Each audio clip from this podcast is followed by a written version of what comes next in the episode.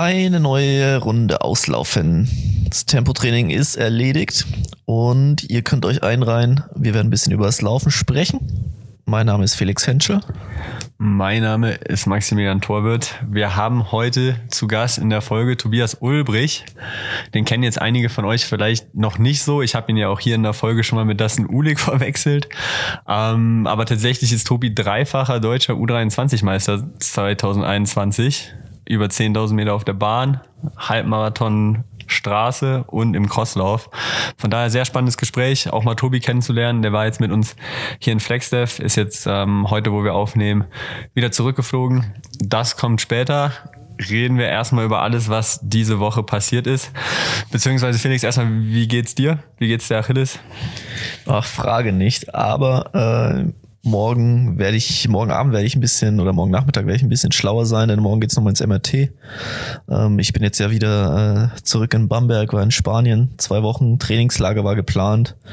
Man muss sagen, es war einfach Urlaub noch. Also ähm, da ging nicht viel, ein bisschen bin ich geschwommen, ein bisschen Rad gefahren. Ähm, bin dann aber auch irgendwann nochmal 15 oder 20 Minuten gelaufen und es wurde dann schon wieder auch gleich schlechter. Und dann habe ich halt gesagt, okay, das macht jetzt hier keinen Sinn. Und dementsprechend morgen 10.30 Uhr liege ich im MRT. Und ähm, dann werden wir zumindest mal sehen, in welchem Ausmaß die Achillessehne wie beschädigt ist oder ähm, ja, genau. Ja. Also lass uns, lass uns über was Positiveres reden, was hoffentlich deine Form angeht. Ja, meine Form ist, glaube ich, ganz gut. Man ist ja immer so ein bisschen dann nervös auch vor den Wettkämpfen. So genau kann man es jetzt ja dann auch nicht einschätzen. Aber wir konnten jetzt dreieinhalb Wochen bis jetzt hier oben eigentlich alles machen, was wir machen wollten. Ähm, die Programme so abspulen, wie es geplant war. Und deswegen stimmt mich das Ganze sehr positiv. Also die, ich meine, die Form von der 738 und, und von der Hallensaison ist ja auch nicht, auch nicht weg auf einmal. Und ähm, ja, also du hast ja eigentlich nur die paar Tage Skifahren da gehabt, oder? Als Pause so richtig. Genau, ich habe ja, also die, die ganze Woche nach der Hallen-WM war letztendlich auch mit Flug hier rüber und so, keine Ahnung, es ja. waren irgendwie 40 Wochenkilometer oder so. Ähm, aber ja, eigentlich war es nur die Woche und, und, und seitdem halt dann jetzt dreieinhalb Wochen bis jetzt gut hier oben trainiert. Und von daher stimmt mich das alles schon, schon positiv. Und nächste Woche Freitag dann am, am 29.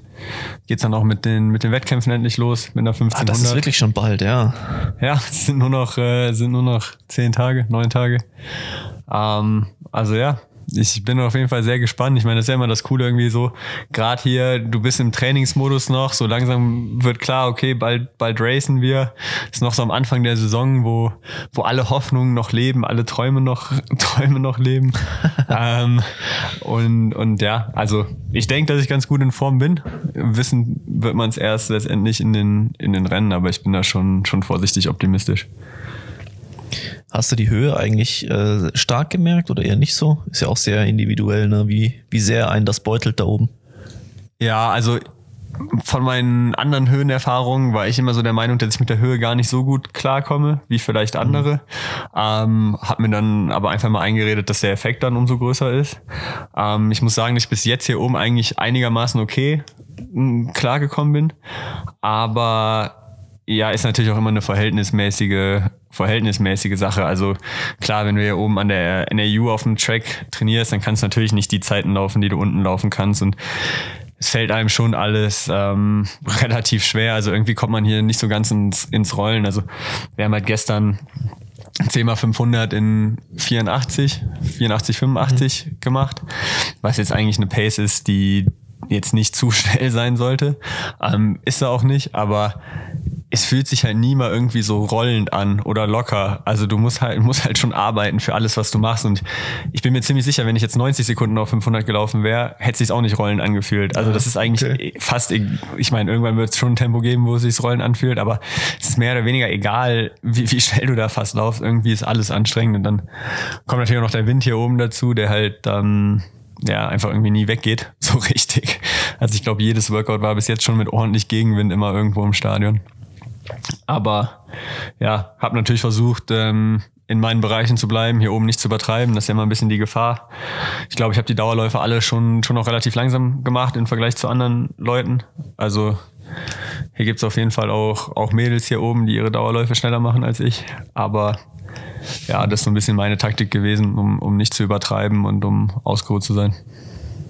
Ja, klingt auf jeden Fall spannend und ähm, ja, klar, jetzt mit den ersten Rennen kommt dann der erste Reality-Check. Ähm, ich will kurz noch, weil wir gerade beim Thema Trainingslager waren, mhm. ein kleines Plädoyer für Trainingslager halten, beziehungsweise auch ein Dankeschön einfach mal richten an all diejenigen, die Trainingslager ausrichten, als Betreuer mitfahren, als Trainer mitfahren. Ich muss sagen, der DLV hat jetzt über die Ostertage ähm, in seiner Story quasi aufgerufen, Impressionen aus den Trainingslagern zu schicken von allen verschiedenen Vereinen, allen verschiedenen Altersgruppen, ob das jetzt U12-Athleten sind oder teilweise auch Erwachsene. Und ich bekomme es natürlich auch mit von, von ganz Baden-Württemberg, die in Shareware sind, aus anderen Vereinen, die irgendwo unterwegs sind, von uns jetzt in FlexDev. Ähm, diese Stories vom, vom DLV am Wochenende und diese ganzen Impressionen aus den Trainingslagern, diese strahlenden Gesichtern und auch alles, was man gerade so mitbekommt aus den anderen Trainingslagern über Ostern, muss ich sagen, haben mich richtig, richtig motiviert. Also ich fand es einfach nur schön, wieder zu sehen, jetzt auch nach Corona, wie einfach so viele Menschen, Jugendliche Spaß miteinander haben, einfach eine geile Zeit erleben, zusammen sich auch körperlich betätigen, Sport treiben, klar auch irgendwo auch auf eine Saison vorbereiten, aber trotzdem einfach, ob es sieben Tage sind, ob es zehn Tage sind oder ob es 14 Tage sind, gerade eine geile Zeit erlebt haben und das macht irgendwie unseren Sport ja auch aus und also ich kann nur sagen, das hat mich am Wochenende richtig, richtig motiviert, diese ganzen Impressionen mitzubekommen und wieder mitzubekommen, was unser Sport halt auch irgendwie so ausrichten kann oder für positive Seiten hat. Deswegen wollte ich ja. da mal kurz ähm, ja einen Dank an all diejenigen ausrichten, die auch dafür sorgen, dass eben Vereine, Kinder, Jugendliche ähm, ins Trainingslager fahren können. Ja, ich glaube, letzten Endes ist es, hat es auch manchmal so ein bisschen Klassenfahrtcharakter, was ja auch irgendwie immer cool war. Und ich war ja auch vor bis vor ein paar Jahren auch ähm, mit Trainer von der Jugendgruppe. Das habe ich damals mit meinem Dad zusammen gemacht. Und da war es dann auch immer irgendwie klar, dass man, dass wir versuchen, zu Ostern äh, oder zu den Schul-Osterferien immer irgendwie ins Trainingslager zu kommen. Und das hat, glaube ich, den Kindern auch echt immer, Kindern oder dann später auch Jugendlichen auch echt immer wahnsinnig viel Spaß gemacht. Es ist Und ja auch geil. es ist auch cool. Also ja. ja, definitiv. Es ist ja auch geil, dass es Klassenfahrt Charakter hat. Also natürlich ist jetzt nicht jedes Trainingslager wie so ein Profi-Trainingslager hier oben in Flexdev, wenn man das so sagen darf. Also es unterscheidet sich natürlich, aber gerade dieses gemeinsam Spaß haben, gemeinsam Sachen erleben, gemeinsam am Strand Beachvolleyball spielen, Eis essen gehen, irgendeine Stadt besichtigen, abends Karten spielen, das ist ja eigentlich das, was den Sport auch ausmacht, diese Erinnerungen, diese Momente und diese Begegnungen auch, die man hat. Deswegen verstehe ich das auch immer nicht, wenn man äh, irgendwie Trainer hat, ich sag da jetzt nicht zu viel zu, aber dass man irgendwie Trainer hat, die dann immer noch Corona vorschieben und irgendwie möglichst versuchen, sich abzukapseln und, und wo es halt einfach nur dieser hundertprozentige Fokus aufs, aufs Training ist, weil, also, keine Ahnung, wozu machen wir den Sport? Vielleicht gibt es ein paar Athleten, die sagen, denen ist alles egal, die wollen nur trainieren und dann Leistung abliefern, aber auch hier oben so, dass das, was einem eigentlich richtig Spaß macht und, und weswegen man auch gern hier ist, ist, sind die Begegnungen mit anderen Leuten und die Momente, die man auch abseits irgendwie von der Bahn hat. Klar ist es auch super geil, hier oben zu laufen und zu trainieren und man weiß ja auch, wofür es macht, aber das ist ja eigentlich das, was es irgendwie ausmacht, auch wenn man irgendwann in der Vergangenheit mal zurückblicken wird.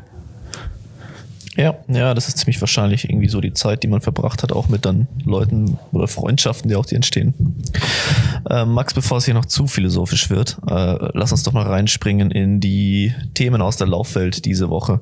Ganz am Anfang starten wir mal bitte mit äh, traurigen News, äh, die mit dem Langstreckenlauf gar nichts zu tun haben, aber mit dem Langsprint. Alison Felix hört nach der Saison auf.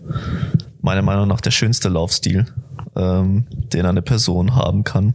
Wer dann neben dem meinem Man Crush Evan Jager die Nummer zwei in meiner privaten sexy Durchlaufstil-Liste.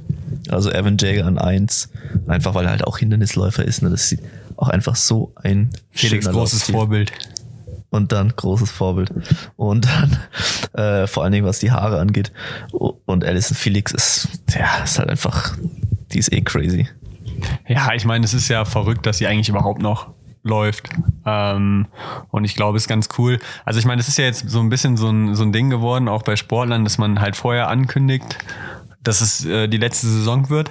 Ja. Äh, manchmal artet das dann auch in eine ziemlich krasse Abschiedstour Tour aus, aber in dem Fall und auch in anderen Fällen finde ich es eigentlich schon ganz cool, weil man sich einfach ein bisschen darauf einstellen kann und weil man auch als Fan jetzt einfach nochmal sagen kann, okay, da gucke ich nochmal genauer hin, guck, wo sie läuft und ähm, kann das irgendwie auch nochmal ein bisschen, bisschen genießen. Also ist auf jeden Fall ein Abschied von einer ganz großen der Leichtathletik dann auch.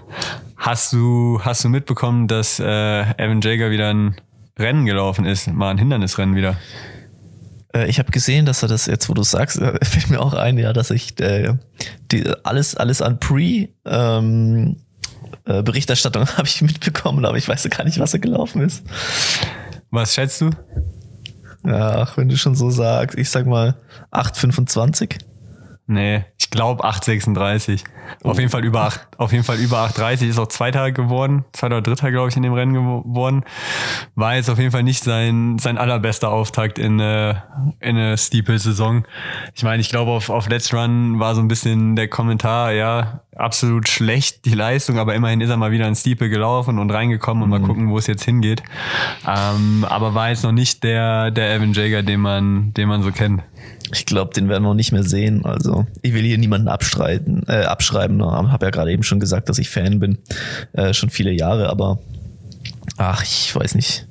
Und äh, ja. Das ist ganz witzig, weil hier sind schon noch ein paar Hindernisläufer, also amerikanische Hindernisläufer hier oben und mit einem äh, Jordan Mann machen wir schon noch öfter, öfter Dauerläufe und mhm. ist dann schon noch interessant zu sehen, wie dann alle natürlich schon noch drauf gucken und wie jetzt auch die Amerikaner, also es hat glaube ich schon einige Hindernisläufer, die hier oben sind, jetzt echt motiviert, weil es jetzt irgendwie so, okay, der kann schlagbar sein diese Saison. So, es ist ja, ich meine, ganz, ganz nicht vergessen. Er war jetzt auch echt lange, lange verletzt, ne? Wie, wie ja. war das jetzt? Zwei, drei Jahre, wenn es reicht? Aber davor war er halt irgendwie so einer der Besten der Welt, ne, mit seiner 8-0 irgendwas. Also ja, ja, auf ja gut, und kann man, kann man dann verstehen, dass man dann wieder motiviert ist, ne? Gerade bei Nationals, ähm, wo ja, wenn du international laufen willst, musst du dich ja auch dann der nationalen Konkurrenz stellen. Wird man mal sehen. Wird auf jeden Fall spannend bleiben zu beobachten. Gibt's noch irgendwas auf der Bahn? Ja, ich meine, was man ähm, verpasst, verpasst haben könnte. Also es gab ja zwei große amerikanische Meetings ähm, dieses Wochenende. Einmal Mount eben wo, wo Evan Jager gelaufen ist, wo ansonsten tatsächlich ähm, auf den Mittel- und Langstrecken gar nicht so so schnelle Zeiten gelaufen worden sind. Also es war nicht das Mount ne? Sack, wie man es eigentlich kennt. Also das Männerrennen, da waren jetzt auch ein paar, die wir kennengelernt haben, drin. Da gab es irgendwie über 5000 zumindestens. da habe ich es halt mitbekommen, weil wir dann Longrun mit welchen gemacht haben, die, die in dem Rennen waren. Gab es halt keinen Pacemaker, was aber auch irgendwie erst klar wurde, als sie an der Startlinie standen und dann ging es halt in 250 los und dann wurde es halt irgendwie in 3, 13, 33, 13, 34 oder so ähm, gewonnen, das Rennen. Und auch, auch die anderen Disziplinen waren da jetzt nicht so spektakulär. Ich meine, einen Tag später waren dann, war es auch Teil der Continental Tour und die Sprints, da, da ging es dann schon eher zur Sache. Ähm, da waren noch hochklassigere Leistungen. Aber das fast bessere Meeting ähm, war das Brian Clay äh, Invitational, glaube ich, in Azusa was zeitgleich stattgefunden hat. Da ist zum Beispiel der 5000er der Männer ähm, vorne in 13-13 gewonnen worden mit einer extrem krassen Schlussrunde von äh, Brian Fay aus Washington. Kann man sich mal auf Flowtrack angucken. Ist, glaube ich, Kick der Geiler Woche. Endspurt. Ja, ähm, ja, da genau. kam auf jeden Fall eine krasse Schlussrunde zustande. Ähm, und da gab es tatsächlich auch ein paar, paar deutsche US-College-Studenten, die ähm, ja doch gute Leistungen auf jeden Fall abgerufen haben. Bei den Frauen Emma Heckel ähm, über die wir jetzt ja auch schon ein paar Mal gesprochen haben. Zum ersten Mal unter 16 Minuten geblieben, über 5000 Meter in 1557. Also auch für sie da der nächste Schritt ähm, über die 5000 und über 1500. Der Männer hatten wir auch drei Deutsche, ähm, die am Start waren. Ich hoffe, ich habe da keinen übersehen. Es waren schon, ich glaube, acht, neun Heats oder so, die es da gab. Und also frag mich nicht, wie viele Leute an der 340 gelaufen sind. Auf jeden Fall echt einige. Ähm, bester Deutscher Elias Schremel, ähm, der für Arkansas startet, ähm, in 340,5. Nähert sich auch mittlerweile der, der Sub 340 immer immer schneller an. Dann Lorenz Hermann, über den hatten wir auch schon mal gesprochen, dass er schon so eine gute 800 gelaufen ist. 342,1. Ist vielleicht, wie gesagt, noch ein bisschen unbekannterer Athlet. Jetzt nicht irgendwie U20-Europameister wie Elias Schremel. Aber ähm, auch der nimmt gerade eine sehr interessante Entwicklung in den USA. Und dann Felix Lammensberger, ähm, auch aus Karlsruhe, ähm, den man ja auch immer in deutschen Finals über 1500 Meter sieht, mit einer 3,43 in die Saison eingestiegen. Also von dem Trio auf jeden Fall sehr solide Einstiegsergebnisse. ähm, jetzt hier in der frühen Wettkampfsaison. Da werden wir auf jeden Fall mal verfolgen, in welche Richtung das dann gehen wird noch die nächsten Wochen. Ja, auf jeden Fall. Auf jeden Fall bin ich sehr gespannt. Bei welchem Meeting wurden denn die, äh, wurde denn hier der Weltrekord gelaufen vom, ich glaube, es war das Frauen New Balance Team im Langstreifen-Medley. War das auch bei dem letztgenannten Medley? Äh, Rennen? Nee, da, da muss ich jetzt erstmal ausholen, aber es ist sehr gut, dass du das so jetzt anmoderiert hast, weil sonst würden alle Leute denken, ich werd, würde hier Werbung machen und ähm, wir hätten das jetzt alles, alles so geplant. Was tatsächlich auch noch passiert ist, ist, dass ähm, ein New Balance All-Star-Team sozusagen ähm, ja, den Distance Medley Relay Welt, äh, Weltrekord gelaufen ist, ähm, bestehend aus Heather McLean, äh, Ellie Perrier, ähm, Rosine Willis, die noch eine Highschool ähm, Athletin ist, Ach krass. okay. die ähm, nicht offiziell bei New Balance ähm, unter Vertrag ist und noch eine andere New Balance 400 Meter Läuferin. Der Name ich jetzt leider gerade nicht weiß, ähm, da entschuldige ich mich für. Auf jeden Fall halt ein New Balance Team und die haben, sind das in Boston in der Halle gelaufen, weil da Ah. New Balance ähm, ja ein ganz neues oder so, Sportzentrum ne? äh, Ja. hingestellt hat, The Track at New Balance. Also wohl eine Hightech-Halle mit modernster Technik, äh, modernsten Belag. Und quasi als Eröffnungsevent dafür sind die eben äh, sicherlich auch halt ein bisschen als PR, PR-Stand halt diesen Weltrekord gelaufen. Ähm, zeigt auf jeden Fall, dass die Bahn schnell ist. Ähm, hat mich natürlich auch gefreut, dass da, dass da dann New Balance ähm, auch mal so im Vordergrund stand. Und ich will, also ich freue mich auf jeden Fall darauf, hoffentlich in den nächsten Jahren dann mal da zu starten.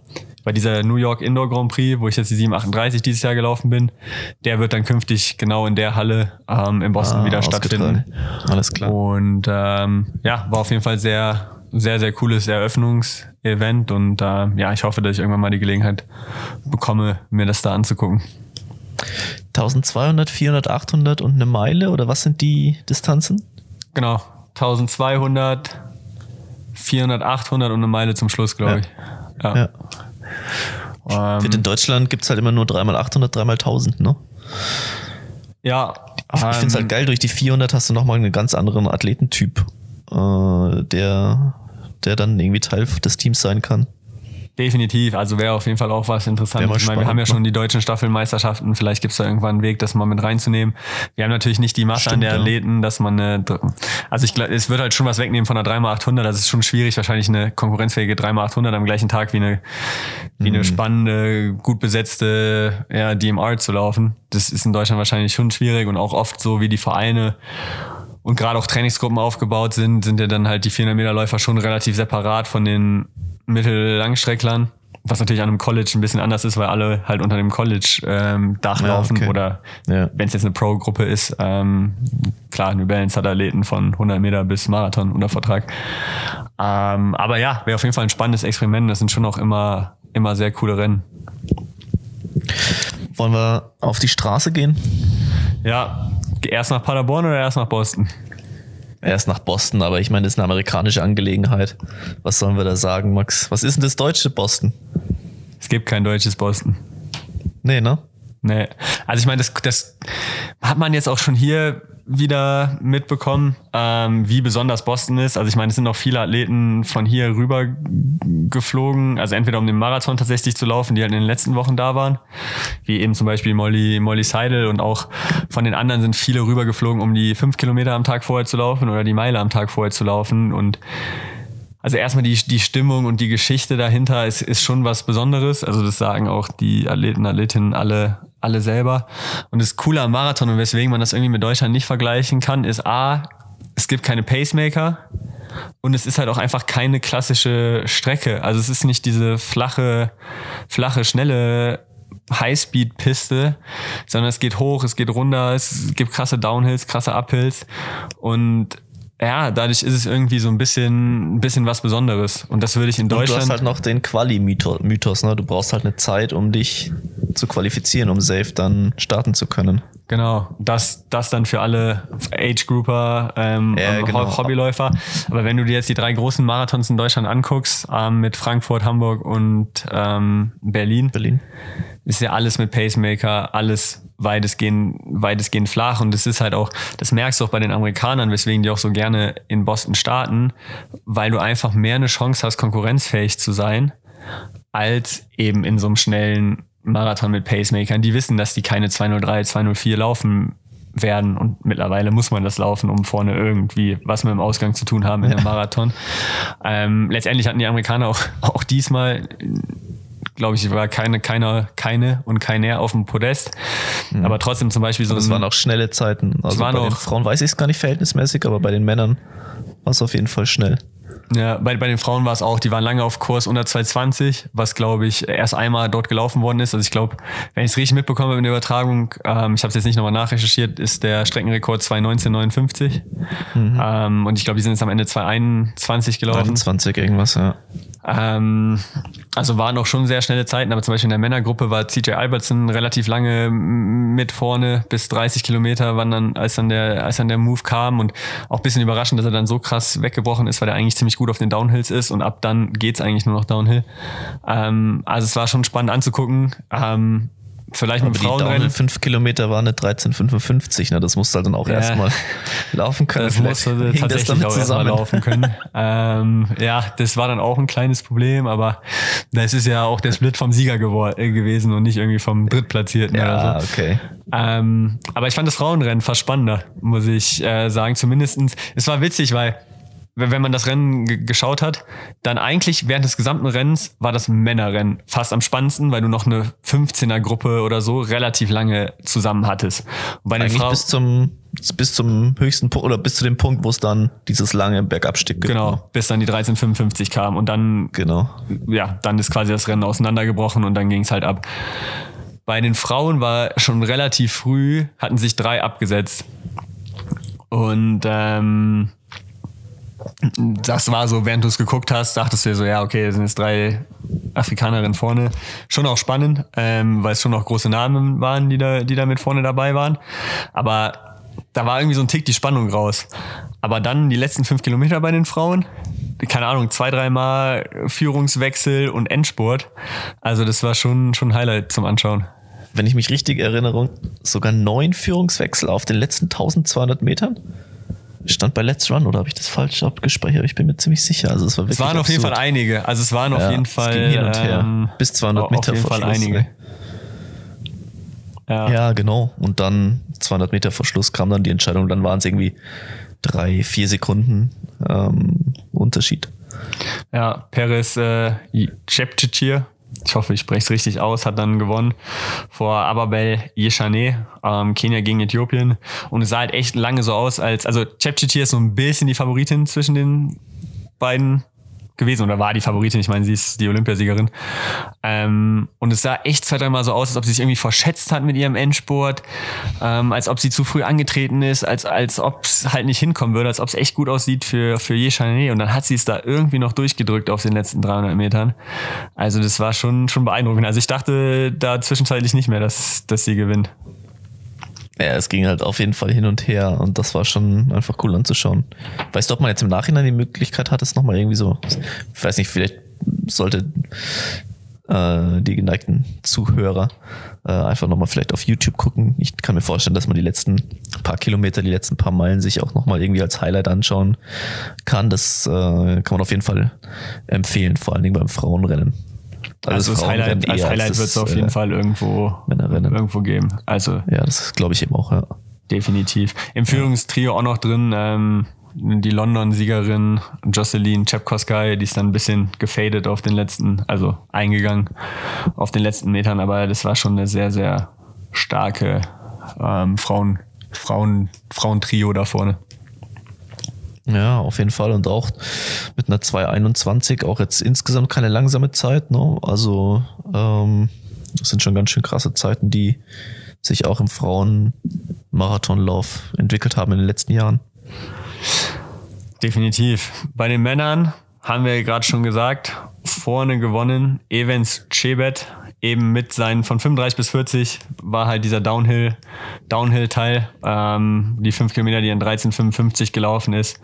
Sehr, sehr stark einfach, einfach weggezogen vom Feld. Also was anderes kann man dazu äh, zu nicht sagen. Das sah dann schon sehr, sehr souverän aus.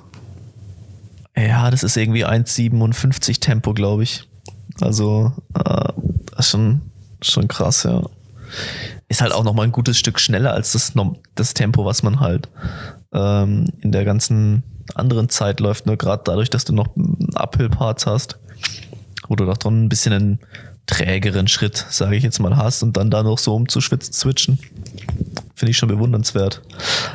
Ja, das haben ja auch viele gesagt, dass die, die teilweise, also Molly Seidel, die ist im Frauenrennen vielleicht, um nochmal ganz kurz zurückzuspringen, aus, hat, ich bin heute auch ein bisschen durcheinander, musste aussteigen im Frauenrennen, ähm, weil die in der Hüfte, glaube ich, dann ein paar Probleme bekommen hat.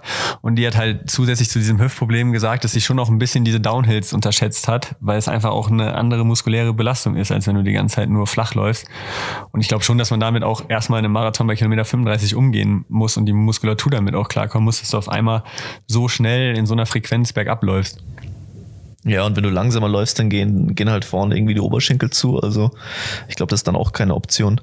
Ähm, Max, hast du gerade den Namen da von dem schnellsten Amerikaner, der einfach eins zu eins gleich äh, den Halbmarathon zweimal in der gleichen Zeit gelaufen ist? In der 64, ja, 26, glaube ich. Scott Foble. Auch geil. Vor allen Dingen die zweite Hälfte des Rennens ja doch deutlich anspruchsvoller. Dann hatte er auch noch eine letzte schnelle Meile und dann wirklich auf die Sekunde einen Even Split zu laufen. Genau, von, von ich glaube 22 bei Halbmarathon auf 7 nach vorne gearbeitet im gesamten Feld. Also definitiv starker Run für ihn. Ähm, ungesponsert tatsächlich. Mhm. Also der war immer bei Hoka, ähm, bei, bei NAC Elite im Team die auch hier in Flagstaff sitzen und hat dann letztes Jahr ähm, Coach Change gemacht ähm, zu Joe Bossart, dem Ehemann und Coach von der ganzen Emma Coburn Truppe und hat ein bisschen auf sich selbst gewettet und, und ist da ungesponsert reingegangen, bester Amerikaner geworden. Also schon auf mit jeden Alpha Fall. Fly oder Vaporfly gelaufen, das weiß ich nicht, aber ich habe auf jeden Fall mit einem Nike Schuh gelaufen, aber weil ich habe das auch äh, gelesen, dass er dann so auf sich selbst gewettet hat, aber also das, ich das verstehe jetzt nicht ganz, weil so, ne, wenn der, wenn man die finanzielle Logik mal ranzieht, ich meine, als Siebter, weißt du auswendig, was man auf dem siebten Platz noch bekommt? Was wird es sein? Vielleicht 1000 Dollar oder 2000 Dollar? Oder meinst du es viel mehr? Vielleicht ein bisschen mehr. Ich glaube, dass du in Boston schon ähm, gerade als bester Amerikaner, also dafür wird sicherlich nochmal ein Preisgeld geben. Ähm, da könnte ich mir schon vorstellen, dass da ein fünfstelliger Betrag drauf ist. Ähm, ja, für bester aber doch eher Amerikaner 10 als 90.000, oder? Ja, nee, definitiv. Ja, und dann, dann, wenn ich jetzt aber mal denke, du hast einen Vertrag mit einem, mit einem größeren Sponsor, dann hat, hast du ja nochmal in der, deinem Vertrag, wenn du schlau bist, ähm, eine Klausel drin, was passiert, wenn du bester Amerikaner wirst in Boston. Und das würde dann, glaube ich, nochmal in ganz andere Sphären bezahlt werden. Ne? Also. Ja, ich meine, das Problem ja. in den USA ist ja oft, dass die Verträge mit den Ausrüstern eben auch in der Trainingsgruppe hängen. Das heißt, sobald ja. du halt die Trainingsgruppe ja. verletzt und NAC Elite ist, ist halt eine Hoka-Trainingsgruppe, außer Hoka findet für dich irgendeine andere Lösung, weil die so überzeugt von dir sind, geht halt auch dein Vertrag flöten. Das sprich, wenn du halt merkst, ich komme hier nicht mehr voran oder ich, ich brauche ein anderes Setup, musst du ja quasi aus der Trainingsgruppe weg und zwangsläufig deinen Vertrag aufgeben. Und dann ist halt so, dass, dass er, glaube ich, die letzten ein, zwei Jahre auch, auch eher mal verletzt war und ein, zwei schlechtere Marathons gelaufen ist. Und dann ist in Amerika die Dichte im Marathon um diese 208, 209, 210, 211 halt so hoch, dass du schon einen Weg finden musst, ähm, um halt irgendwie interessant zu sein für Sponsoren. Und dann bleibt dir halt da, glaube ich, nicht so viel, viel übrig. Also ich glaube, die Wette war jetzt nicht darauf, dass er so viel Geld macht ähm, durch diesen Marathon, sondern dass er eben so einen guten Marathon läuft, dass er jetzt wieder im Vordergrund steht und als schnellster Amerikaner in Boston oder auch in New York, sonst stehst du halt schon auch ein bisschen im, im Fokus dieser Leichtathletik-Welt hier in den USA und dass er dadurch jetzt halt eben ja, einen lukrativeren oder besseren Vertrag kriegt, wo er in seinem Setup, das er jetzt gefunden hat, bleiben kann. Das sollten wir die nächsten Wochen dann mal immer wieder ein Auge drauf äh, werfen. Äh, und mal gucken, wo er unterkommt, ne? Genau. Vielleicht noch zwei kurze Anmerkungen zum Männerrennen. Also vorne die Siegerzeit, nur dass wir es auch mal erwähnt haben. 206,51. Ähm, fünfter Platz Erik Kiptanui. Ähm, ist einfach nochmal ein Name, den ich nennen wollte. 208,47. Der ist nämlich ein Trainingspartner von Amanal in Eton, wenn er da ist. Also den habt ihr vielleicht schon mal in den Stories öfter gesehen. Vielleicht auch schon mal in der Story von Richard Ringer gesehen, weil ich glaube, Richard ihn ähm, seinen Lymphomaten da in Kenia dagelassen hat. Also das ist vielleicht so ein, so ein Kenianer, den man auch aus deutscher Sicht vielleicht noch mal ein bisschen genauer verfolgen kann, weil er doch immer mal hier und da auftaucht. Ähm, und eine Leistung, die ja fast dann doch irgendwie wieder ein bisschen enttäuschend war, oder nicht fast, die enttäuschend war, äh, Geoffrey Camvoror, der mal Halbmarathon-Weltrekord, glaube ich, hatte, wenn ich es richtig im Kopf habe. Hatte er, ja. Ähm, 2.11.49, Platz 18. Also, Möp. ja, für, für sein Kaliber jetzt auch nicht das, ähm, das was er da ja, anbieten will. Wir, wir springen heute ein bisschen. Bist du gerade fertig mit den Männern? Ja, Weil ja, ich will nochmal zum. Wir wir springen heute hin und her. Das ist wirklich, da muss man aufmerksam zuhören, sonst verliert man den Faden. Wir müssen nochmal zum Frauenrennen äh, springen, weil ich hatte den Namen nicht mehr im Kopf, aber mir ist jetzt wieder hier, ähm, ich habe den jetzt mal wieder hier rausgezogen, weil die beste Amerikanerin ist nämlich auch ungesponsert gelaufen. Und zwar ist es Nell Rojas oder Rogers, keine Ahnung. Äh, die hatte einen Adidas-Vertrag, aber kam einfach nicht mit den Schuhen klar scheinbar. Und ist dann jetzt ähm, mit Nikes gelaufen. Also sowohl bei den Männern als auch bei den Frauen. Ohne äh, Athleten, Läufer, Läuferinnen, ohne, ohne Vertrag, ohne Sponsoring-Vertrag. Ja, Finde ich äh, schon- auch bei den Frauen erwähnenswert. sind schon spannende Entscheidungen, die man da als Athlet halt ja. gerade auf der Straße mittlerweile Weile treffen muss. Ähm, ja, aber zeigt eben auch, was da in Amerika eben für eine Dichte auch im Marathon da ist. Das stimmt, ja. So, jetzt ganz stringent, ganz stringent machen wir weiter, nämlich mit Straßenlauf. Das ist ja eine perfekte Überleitung und hüpfen mal nach Deutschland rüber. Da gab es nämlich endlich wieder den traditionellen Paderborner Osterlauf. Dann machen wir es jetzt hier auch gleich mit den Frauen weiter. Das machen wir. Und da hat Katharina Steinrück gewonnen in 31,54. Wieder eine Bestzeit über 10 Kilometer. Hatte sie ja schon, schon angekündigt, dass sie die 10 Kilometer jetzt noch ein paar Mal läuft. Auch hier, hier im Podcast. Ähm, relativ souveräner Sieg vor Laura Hottenrott, die zweite gewonnen ist in 32. 33, glaube ich, wenn ich es mir jetzt richtig aufgeschrieben habe. Ähm, also da auf jeden Fall deutscher Doppelsieg ähm, über 10 Kilometer. Wir hatten es ja auch schon ähm, von, vom Kopf gehört, als er hier kurz mal Stellung genommen hat zum, zum Berliner 10 Kilometer Lauf, dass das Budget jetzt noch nicht da ist, um diese riesigen Elitefelder ähm, zu haben mit den ganz krassen Afrikanern auch, die früher schon mal in Paderborn waren. Aber Brauchen wir aber jetzt auch gerade gar nicht, oder? Finde ich auch. Also ich fand's, ich fand's so tatsächlich auch, auch sehr cool und sicherlich auch für, für Katar ein sehr, sehr cooler Moment, auch so ein Rennen einfach mal zu gewinnen. Und Laura als Zweite, ähm, denke ich, ihre Halbmarathonzeit hat ja auch schon überzeugt, hat jetzt auch nochmal gezeigt, dass sie sehr, sehr fit ist. Und wenn ich das richtig verstanden habe, über ihre Social Medias hat sie schon auch einfach irgendwie viel zu tun gehabt mit ihrer Doktorarbeit und war da deutlich weniger trainieren oder im Trainingslager. Und äh, ja, genau, also hat trotzdem gut funktioniert der Winter. Auf jeden Fall. Ähm, sie, hatte, sie hatte ein bisschen erzählt von so einem Motivationsloch, das sie hatte, aus dem sie jetzt erstmal wieder so ein bisschen rauskommt. Aber ich glaube, wenn ich im Kopf habe, ist sie auch den Berliner Halbmarathon gelaufen. Ähm, und jetzt eben, eben hier der Paderborner Osterlauf gibt ihr, glaube ich, schon noch viel, viel Auftrieb für die, für die kommenden Aufgaben und jetzt auch für die Sommersaison dann.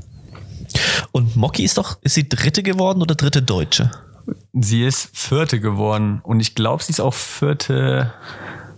Also sie ist auf jeden Fall Vierte geworden. Ob sie jetzt Dritte glaub, oder Vierte Deutsche war, das kann ich nicht Ich sagen. glaube, sie ist dritte Deutsche. Also ich habe das Foto gesehen von den drei zusammen, deswegen bin ich mir relativ sicher. Sie wird jetzt beim Turmspringen mitmachen. Hast du das gelesen? Mocky, absolutes, absolutes, ähm, absolutes Pro- Phänomen. Ne? Äh, Ja. die, die Frau, also das ist auch ähm, ja, faszinierend. Ich glaube, sie tut gerade in der, in der allgemeinen Öffentlichkeit der Leichtathletik auf jeden Fall Nach sehr, sehr vor gut. ja. Glaube ich auch, ja. Und ähm, ja, ist auf jeden Fall eine Sympathie, Sympathieträgerin.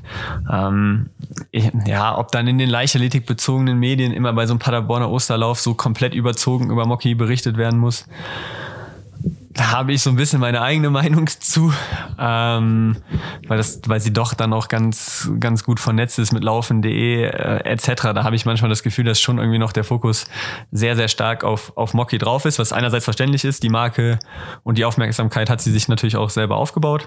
Ähm, manchmal denke ich mir so, ja, da könnte man schon versuchen, so die aktiven Läufer, Läuferinnen noch ein bisschen mehr vielleicht auch, auch zu pushen. Aber allgemein ist natürlich super cool zu sehen, dass sie noch Spaß am Laufen hat, dass, dass die Leute zum Laufen hinzieht. Und ähm, ja, ist, glaube ich, auf jeden Fall eine Persönlichkeit. Egal, wie man dazu jetzt steht oder ob man manche Dinge polarisierend findet oder ob man jetzt ein Fan davon ist, dass, dass sie bei Let's Dance war, dass sie eben zu so einem Turnspringen geht, was ich persönlich cool finde. Ähm, ja, ist sie auf jeden Fall eine Person, ja, die der Leichtathletik sehr gut tut, würde ich sagen. Ja, kann man so unterschreiben. Bei den Das Männern, definitiv. bei Ja. den Männern ist wieder jemand aufgetaucht. Das ist jetzt, das ist auch sehr so gedacht, spannendes What Thema. the fuck, hä? Ah, das ist einfach geil. Bei den Männern hat gewonnen Homio Tesfaye, der ja letztes Jahr ja dann irgendwie mal 1500 laufen wollte oder auch gelaufen ist. Ähm, Aber nicht sehr spektakulär. nicht, nicht sehr spektakulär, dann, dann irgendwie da war jetzt wieder gar nichts von ihm zu hören und auf einmal stand er wieder auf der Startliste jetzt von Paderborn und es hieß so, ja, Comeback von Homio Tesfaye hat auch gewonnen, äh, im Alleingang 28,15, also schon auch eine Nicht eine ganz sehr, langsam. Eine sehr, sehr solide Zeit. Ich meine, er ist auf der Strecke schon mal 27,51 gelaufen, aber da auch mit Konkurrenz und was man so gehört hat, war wohl auch schon ein bisschen Wind da ähm, beim Paderborner Osterlauf dieses Jahr. Ähm, und ich fand es dann wieder nur so geil, weil dann liest du auf laufen.de oder ich glaube sogar auf Instagram in den Stories, war dann irgendwie, war Interview mit Romeo und, und darunter war dann halt irgendwie der Text, ja, wie es für mich dieses Jahr weitergeht, ähm, das entscheidet sich nächste Woche. Entweder ich laufe am 7. Mai die 10.000 Meter in Pliezhausen oder ich laufe Marathon. So, ja, so, ja, so war das. Und dann die nächste, und dann die nächste Als Slide. ob der Unterschied völlig egal wäre, Ja, ob man und jetzt dann- irgendwie einen Marathon laufen möchte oder 10.000. Und dann die nächste Slide war so, ähm, ich freue mich sehr auf die Heimeuropameisterschaften dieses Jahr in München. So, ja. So, erstmal musst du dich qualifizieren. Zweitens ist dein Plan nicht im halben, Mar- äh, ist, ist dein Plan nicht im Marathon über 10.000 zu qualifizieren. Wenn dein Plan ist, dich im Marathon zu qualifizieren, hast du eigentlich nur den Hamburg-Marathon noch vom Qualifikationszeitraum. Knapp, Der ja. Hamburg-Marathon ist nächste Woche. also, dieses kommende Wochenende jetzt. Also, also wo du dich wieder fragst, so ein bisschen, was da, was da so im Kopf vorgeht oder was da dann tatsächlich auch der Plan ist. Also es ist auch irgendwie, selbst als Weißt du, wer sein aktiver, Trainer ist oder ob er einen Trainer hat im Moment? nee, er wurde ja mal von Georg Schmidt betreut und, er trainiert Mhm. auf jeden Fall auch irgendwie immer noch so ein bisschen in Frankfurt. Ähm, von dem, was ich mitbekommen habe, ist Georg aber nicht mehr sein, sein Trainer, weil auch er Wer ist Georg Schmidt? Ich kenne den Namen nicht. Georg Schmidt, das solltest du kennen. Nein, Georg Schmidt ist Bundestrainer 1500 Meter, das ist der Trainer von ähm, Ah, okay. Marc Reuter, Marvin Heinrich, Ah, okay. Ähm, von den Ah, ganzen okay. Frankfurtern. Ich kann doch nicht alle Bundestrainer kennen in der Leichtathletik. Es Das sind stimmt, 500.000. Okay, das ist fairer, fairer Punkt. Ähm, ja, der hatte ihn dann so ein bisschen betreut, weil, nachdem Wolfgang Heinig äh, Homio ja nicht mehr betreuen wollte. Und dann ist aber auch da, so wie ich es mitbekommen habe, die Kommunikation irgendwie abgerissen und, und jetzt keine Ahnung, was Homio macht. Ich, also ich gehe davon aus, dass er sein eigenes Ding macht. Und ähm, es ist es ist schon immer interessant, weil du so ein auch selbst wenn du jetzt aktiver Athlet bist, so auf, er ist die ganze Zeit weg, du hörst gar nichts, dann taucht er wieder auf. Und läuft Dann- nach 28, äh, 15. 28, 15, so, dann, dann weißt du natürlich auch überhaupt nicht, wie du, wie du ihn jetzt einschätzen sollst. Du weißt auch nicht als aktiver Athlet, so geht, also wirklich, der könnte in dieser Saison alles angehen von 1500 bis bis Marathon. Und normalerweise, wenn du als Athlet in eine Saison gehst, weißt du zumindest ungefähr so, wer ist deine Konkurrenz um die internationalen Startplätze. Als kannst- Athlet in Deutschland zumindest. Noch. Als Athlet in Deutschland zumindest kannst du ja ein bisschen, bi- bisschen einschätzen. Deswegen ist es schon interessant. Ähm, bis auch, gebe ich auch, also manchmal ist es auch ein bisschen nervig, muss ich, muss ich ehrlich sagen. Und ähm, mich würde tatsächlich mal interessieren, wie das so aus, aus Fansicht oder als Leichtathletik begeisterter ist, weil ja, also ich, ich stelle es mir einfach schwierig vor, sich irgendwie mit Homio zu, zu großartig auch zu freuen und da mitzufiebern. Also, also mir fällt es zumindest auch schwer und das ist jetzt nicht nur, weil er ein Konkurrent ist, sondern eben weil er, mit Sicherheit ein sehr netter Kerl ist, aber wenn du dann wirklich erstmal wieder ein Dreivierteljahr einfach gar nichts mitbekommst und es so springt von jeder Dis von jeder Distanz und dann hat man auch immer irgendwie das Gefühl, ähm, so richtig viel mit Deutschland hat er jetzt auch nicht so zu tun. Ähm, also zeigt sich nicht, nicht so oft oder ist halt auf jeden Fall nicht Teil der Szene, wenn man jetzt so will, dass man jetzt ihm, ihm über den Weg läuft oder auch mal ein Gespräch führt oder wie auch immer. Ähm, ja, finde find ich das auf jeden Fall manchmal ein bisschen, bisschen schade. Ja, das mit dem Teil der Szene äh, weiß ich nicht. Also es wäre meiner Meinung nach eigentlich irrelevant, wenn er irgendwie öfter starten würde. Einfach. Also ich glaube, das ist wäre auch für Fans ähm, des Sports cool, einfach die Sportler öfter laufen zu sehen, als dann und genau eben die- dieses im Untergrund verschwinden. Ähm, ist halt, glaube ich, immer schlecht, ne? weil du f- auch vergessen wirst irgendwann dann. Ähm, also von daher, ja, ich bin auf jeden Fall sehr gespannt, ob jetzt äh, in Hamburg dann am Wochenende an den Start gehen wird. Ich kann es mir nicht ganz vorstellen. Ähm, Aber vielleicht läuft er auch noch 5000, Max. Ist das deine Sorge? Ähm, ja, Sorge ist jetzt ein, ein sehr großes, großes Wort. Also ich sag mal, man will ja immer gegen, gegen die Besten laufen und auch gegen die Besten gewinnen, klar. Ähm, aber natürlich beklagt man sich jetzt auch nicht darüber, wenn man weniger Konkurrenz hat, als wenn man mehr Konkurrenz hat. So würde ich es auf jeden Fall sehen. Ja. Ich glaube, das ist meine ganz persönliche, ehrliche Einschätzung und es geht jetzt auch gar nicht gegen Homio oder, oder gegen irgendwen. Ich glaube nicht, dass er in der Lage ist, viel schneller als 1320 zu laufen. Auf 5000, das sehe ich einfach nicht mehr. Auch anhand der 1500 Meter Leistung, die er in den letzten Jahren gelaufen ist. Ähm, und ich glaube, wenn, wenn wir oder ich kann ja nur für mich sprechen, wenn ich meine Hausaufgaben mache, ist das der Bereich, in dem ich auch sein will, auf jeden Fall und auch sein kann. Und dann Ja. traue ich mir gerade auch in einem Meisterschaftsrennen auf jeden Fall zu, Homeo zu schlagen. Also ich sehe Homeo jetzt nicht eine 13.05 oder so laufen, wo man sagt, okay, Nee, das glaube ich auch nicht. das ist dann halt nochmal ein Tick stärker als das, was ich vielleicht auch kann. Ähm, deswegen mache ich mir jetzt keine, keine zu großen Sorgen, aber ja, irgendwie, das ist, ja- das ist schwierig zu sagen. Weil wenn jemand die ganze Zeit untergetaucht ist, weg ist, du nichts hörst, dann weißt du natürlich auch nicht, was die Person so macht. Irgendwie. Und das hat halt immer so ein bisschen so, ja, wie kommt der jetzt wieder raus? So, wie kommt, wie taucht er jetzt wieder auf? Und das ist halt manchmal ein bisschen schwer, schwer einzuschätzen. Und das ist schon, ja. schon, man fühlt sich schon wohler, wenn man seine Konkurrenten ein bisschen besser einschätzen kann. So, also so geht's mir auf jeden Fall. Ja. ja, kann ich nachvollziehen. Naja, gut, die Zukunft wird's zeigen. Aber dann haben wir jetzt nämlich wieder einen perfekt stringenten Übergang zum Hamburg-Marathon, der am Wochenende so. stattfindet. Ähm, ja, warte mal ganz kurz noch zu äh, Paderborn. Amanal Ja. war doch am Start, oder? Amanal ähm, ist als Pacemaker an Start gegangen. Er war erst angekündigt, okay. ähm, offiziell zu laufen. Ähm, man hat bei ihm jetzt, glaube ich, ein paar oder ein bisschen Eisenmangel festgestellt. Ähm, Und da waren ein paar Blutwerte, glaube ich, nicht so, wie sie sein sollten. Und deswegen hat man äh, ihn da jetzt erstmal so ein bisschen rausgenommen. Und ähm, ja, deswegen ist er dann nur als Pacemaker an den Start gegangen. Er war auf jeden Fall auch vor Ort. Ah, okay. Ja. Weil ich hatte mich gewundert, weil ich hatte das irgendwie auf leichtathletik.de so verstanden, ähm, dass er, aber ich muss auch zugeben, ich habe nur die Überschrift gelesen. Ertappt, dass er, äh, dass, dass er Pause machen muss halt wegen der Werte. Und dann habe ich die Insta-Story gesehen, ja, ich gesagt, das ist doch Amanal, der auf die, der da auf die Uhr drückt. Deswegen dachte ich dann, dass er vielleicht doch gestartet ist und dann ausgestiegen und dann bla bla bla. Whatever. Aber okay. Ja, ich kann mir vorstellen, dass er halt schon ein paar Versprechungen und Verpflichtungen da hatte und dass deswegen so die Lösung Ja. gefunden worden ist, um, um das Ja, er da einfach gut zu lösen. Ähm, ja, die, die Leichtathletik.de-Artikel sind schon auch manchmal interessant. Also die machen einen sehr, sehr guten Job und es ist auch super cool, dass sie so viel berichten, aber dann in dem Artikel in der Vorschau, nämlich zum, zum Paderborner Osterlauf, steht halt haargenau drin, um den Sieg mitrennen könnte auch Hendrik Pfeiffer, allerdings wird Hendrik nur Tempo für seine Freundin machen. Wo ich mir denke, so, Theoretisch könnte er mit. Theoretisch. ja, aber so, hey, du widersprichst, so man widerspricht sich in, in einem Satz selber. Wenn man jetzt nicht mitkriegt, dass er Tempomacher ist irgendwie für seine Freundin, ist es ja die eine Sache. So, das ist ja dann noch okay, hat man vielleicht nicht recherchiert oder konnte jetzt vielleicht auch nicht an die Informationen kommen, so da will ich auch nicht kleinlich sein. Aber wenn du schon in einem Satz schreibst, so, er wird Tempomacher für seine Freundin sein, kannst du ja nicht im anderen Satz oder davor direkt schreiben, er wird auch um den Sieg bei den Männern mitrennen.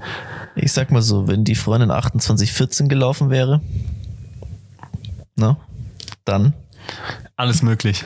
Alles, Alles ist möglich. alles ist möglich. Dream big. Run with your Alright, heart and with also. your mind. Auf geht's nach, auf geht's nach Hamburg. Was wird da, was, was wird uns da erwarten? Wer, wer startet? Philipp Flieger, wird er wohl starten, oder? Der ist ja da Vereinsmitglied beim Hamburg-Marathon sozusagen. Nicht mehr. Ah, Ist ja Stimmt, mittlerweile beim äh, SCC. Pro- ah, stimmt, genau, das Pro hatten Team. wir noch, ge- genau. Ähm, aber er startet trotzdem. Aber er startet also, auch trotzdem da. Genau, also es ist ja so, der Hamburg-Marathon ist ähm, zu, also definitiv für die Weltmeisterschaften und ich glaube auch für die Europameisterschaften der letzte, eigentlich der letzte mögliche Zeitpunkt, sich noch zu qualifizieren oder irgendwas zu Vielleicht ändern gibt's irgendwas der, Kleineres noch, aber an der, Rangfol an der Rangfolge ähm, im Marathon. Und deswegen haben wir eigentlich ähm, drei Deutsche, die sehr interessant sind. Das ist einmal Philipp Flieger, ähm, dann Johannes Motschmann, wo ich sehr, sehr gespannt bin Mhm. Mega. ähm, nach seinem Halbmarathonrennen und nach seiner Vorbereitung. Der scheint wirklich fit zu sein und bin ich auch ähm, sehr gespannt. bei, er hat ja selber gesagt, er will in der 211er-Gruppe mit angehen, das Ganze. Und er hat auch ja schon vorher mal gesagt, er wird schon gerne auch die Weltmeisterschaften laufen. Dazu muss er natürlich auch unter 2.11.30 laufen. Also das wird sehr, sehr spannend sein zu sehen. Und dann auch sehr spannend ist äh, Philemon Abraham aus Regensburg, der bei den Cross-Europameisterschaften so groß aufgetrumpft hat, wird auch sein Marathon-Debüt geben. Ja, ich glaube schon, dass sein Debüt ist. Vielleicht ist er schon mal einen irgendwie gelaufen, aber zumindestens seit er jetzt ähm, wieder ne? so, so sich auf den Laufsport konzentriert und er war auch viel in Afrika, ich glaube auch in Kenia. Könnte auch Äthiopien gewesen sein, aber ich glaube in Kenia. Ähm, Im Trainingslager. Also da wird auch sehr, sehr spannend sein zu sehen, wie die sich eben in diese bestehende Rangfolge noch einreihen ähm, und was sie da jetzt halt eben, eben nachlegen können bei den Männern. Ja, also das heißt, nach dem Wochenende können wir dann drüber sprechen, zumindest was die Reihenfolge der Qualifizierten, ähm, was die angeht. Dann kann man anfangen zu spekulieren, wer wo laufen möchte. Ja. Ich meine, bei den Männern. wie dann so das Setup Ja. sozusagen bei den, sein Mä- könnte. bei den Männern ist schon relativ, also wenn wir jetzt davon ausgehen, dass Mochi unter 2.11.30 läuft, ähm, dann, dann werden Mochi und Tom ziemlich sicher zur WM gehen. So, Okay. das haben die schon, äh, schon angekündigt. Und Amanal und Richie wollen auf jeden Fall EM laufen, also Europameisterschaft. Mhm. Dann hast du noch Hendrik, ähm, der dann eigentlich auch, außer es passiert ist was ganz krasses, auch relativ safe bei der, bei der EM mit dabei ist.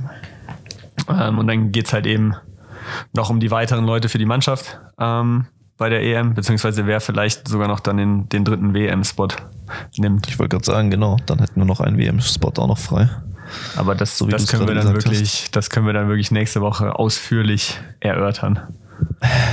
Gibt's, äh, gibt's noch eine spannende Frau, die läuft aus deutscher Sicht? Ja, Debbie In Schöneborn, Debbie Schöneborn ähm, wird laufen. Bei den Frauen ist tatsächlich auch, auch nicht so klar wie bei den Männern, wer WM will, wer EM will. Ähm, ja, da ist Dominika Meyer jetzt natürlich auch noch weit vorne reingelaufen in die, in die Rangliste. Das als Update, wer uns als auf Instagram nicht folgt, die Zeiten zählen aus Hannover.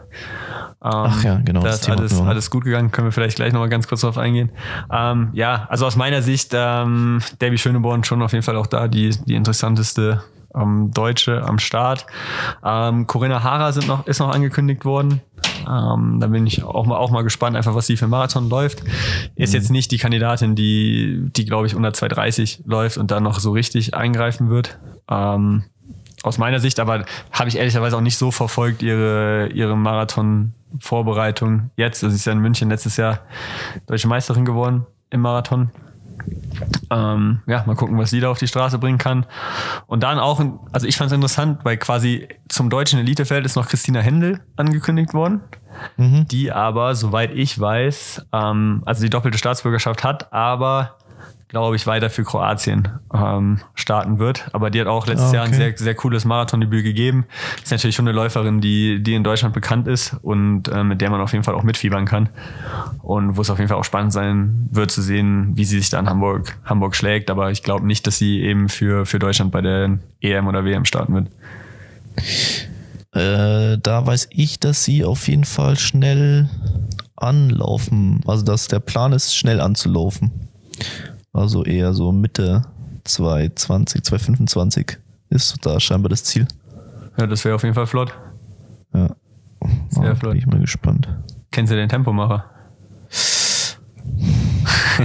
Gerichte gehört. Okay. Also ich sage, Ja, ich, ich sage auch nicht, es ist so, ich sage nur, Könnte sein. Könnte passieren. könnte sein. Ja, genau.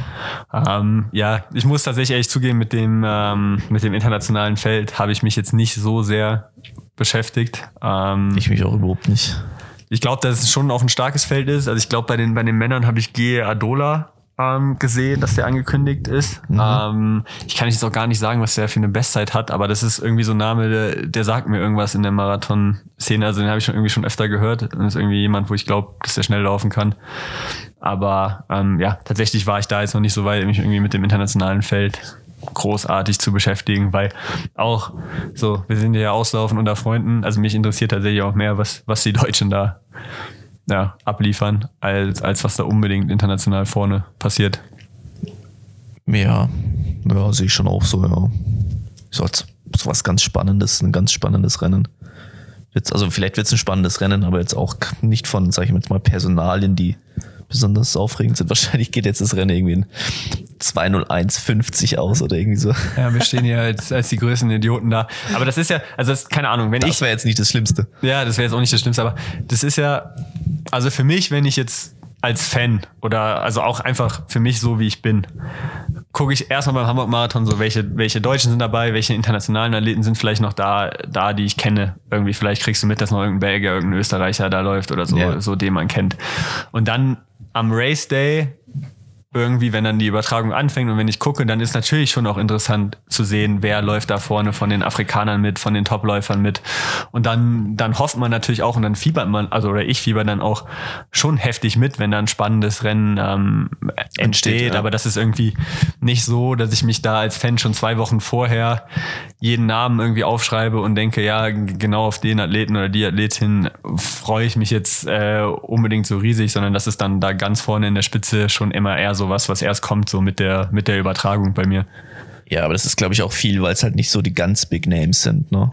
In Hamburg, oder? Also ich glaube, Ich glaube Also- ehrlich, also ich glaube ehrlich, dass so Gia Adola und so, das sind, das sind aber auch keine schlechten Namen. Also natürlich ist es jetzt kein, kein Kipchoge und kein Bekele. Genau. Genau, und in Ähm, dem Moment, wo einer von den beiden Namen zum Beispiel draufsteht, schaust du doch gleich mal nach, ah, okay, wer, wer ist denn noch mit dabei, wer könnte den schlagen an einem guten Tag so, ne?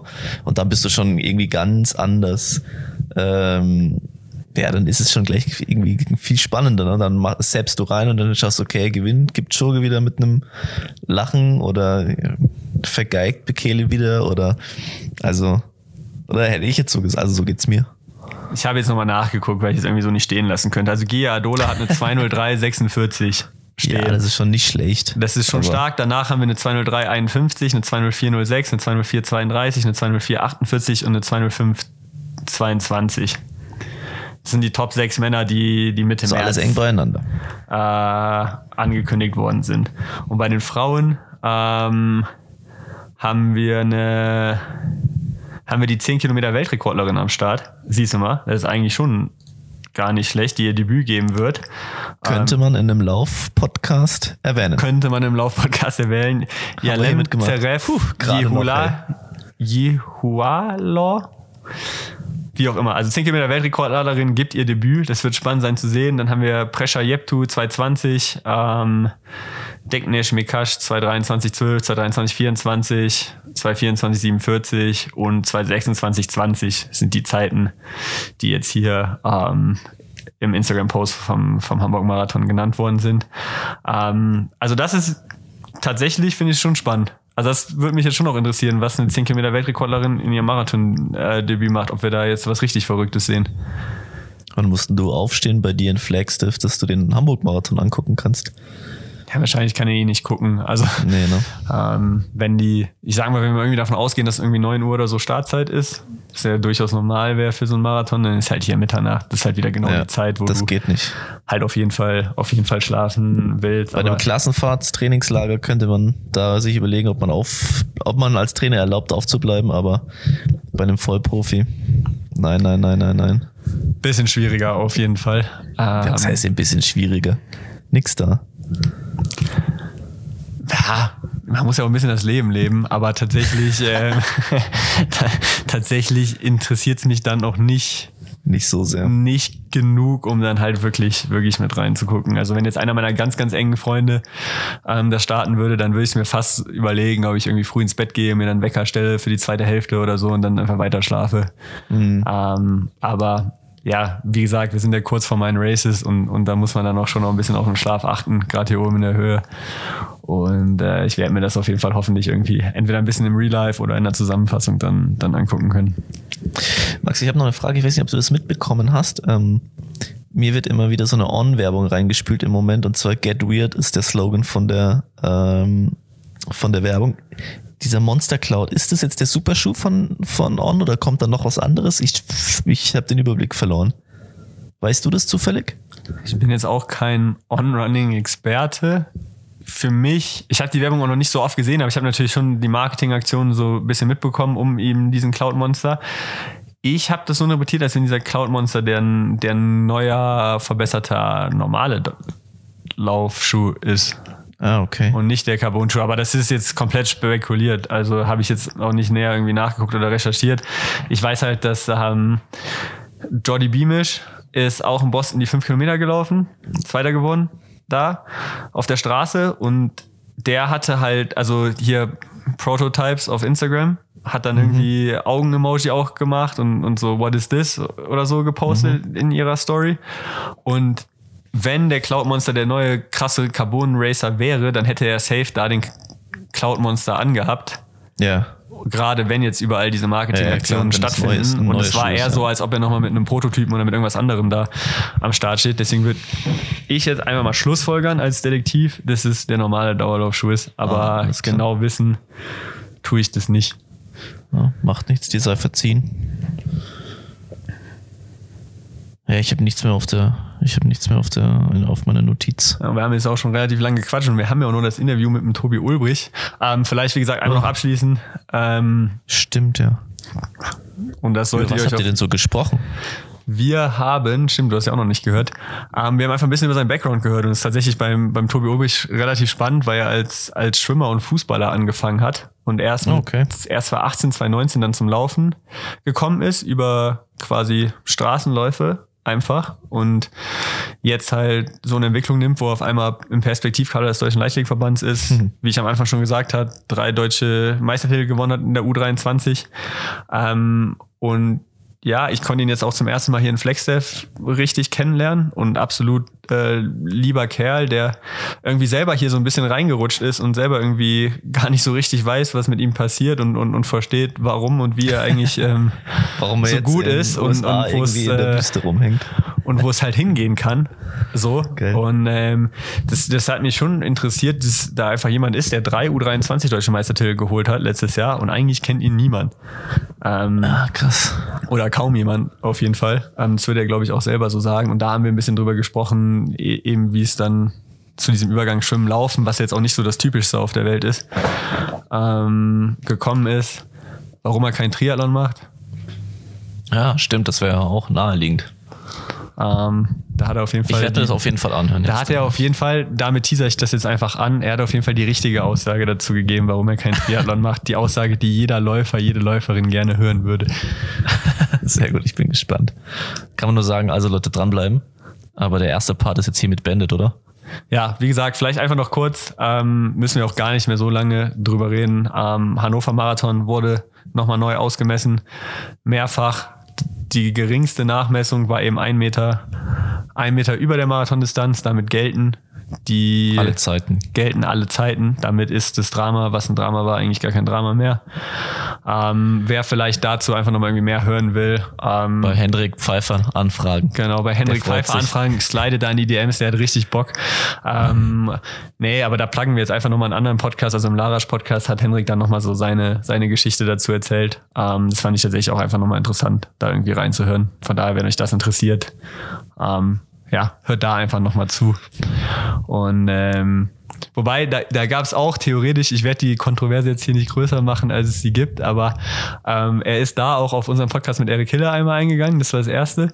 Und das Zweite war, ähm, es scheint wohl schon so, und ich habe da ehrlicherweise nichts von mitbekommen, aber es scheint wohl schon so, dass gerade bei den Frauen von irgendeiner anderen Athletin oder aus irgendeiner anderen Ecke in, in Deutschland schon irgendwie so ein bisschen Druck gemacht worden ist, dass diese Zeit von Dominika Meyer nicht zählen soll. Mhm, mhm. Ähm, da hat er, ist er jetzt nicht näher drauf Sehr eingegangen. interessant. Ist er nicht näher drauf eingegangen, aber ähm, ja, ist auf jeden Fall was, was mich als Podcaster auf jeden Fall auch äh, sehr interessieren würde. Ähm, ich Und als Hörer. Hörerin. Als Hörer auf jeden Fall. Ähm, ja, ich glaube leider nicht, dass wir es in nächster Zeit direkt rauskommen, rausbekommen werden, aber naja, mal schauen. So viel zum Tratsch. Und jetzt viel Spaß beim Interview mit Tobi Ulbrich.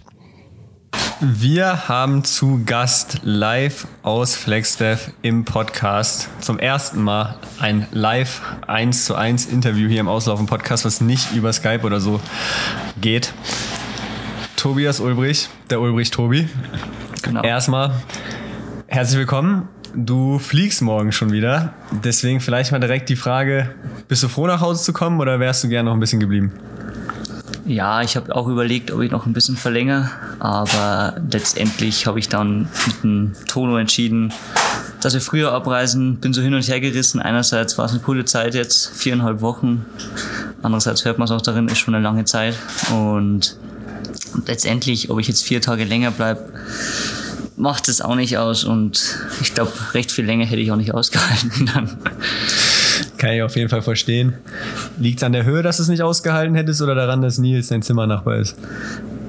Nee, Nils war super als Zimmernachbar, haben uns gut, gut ergänzt. Ich durfte immer abwaschen.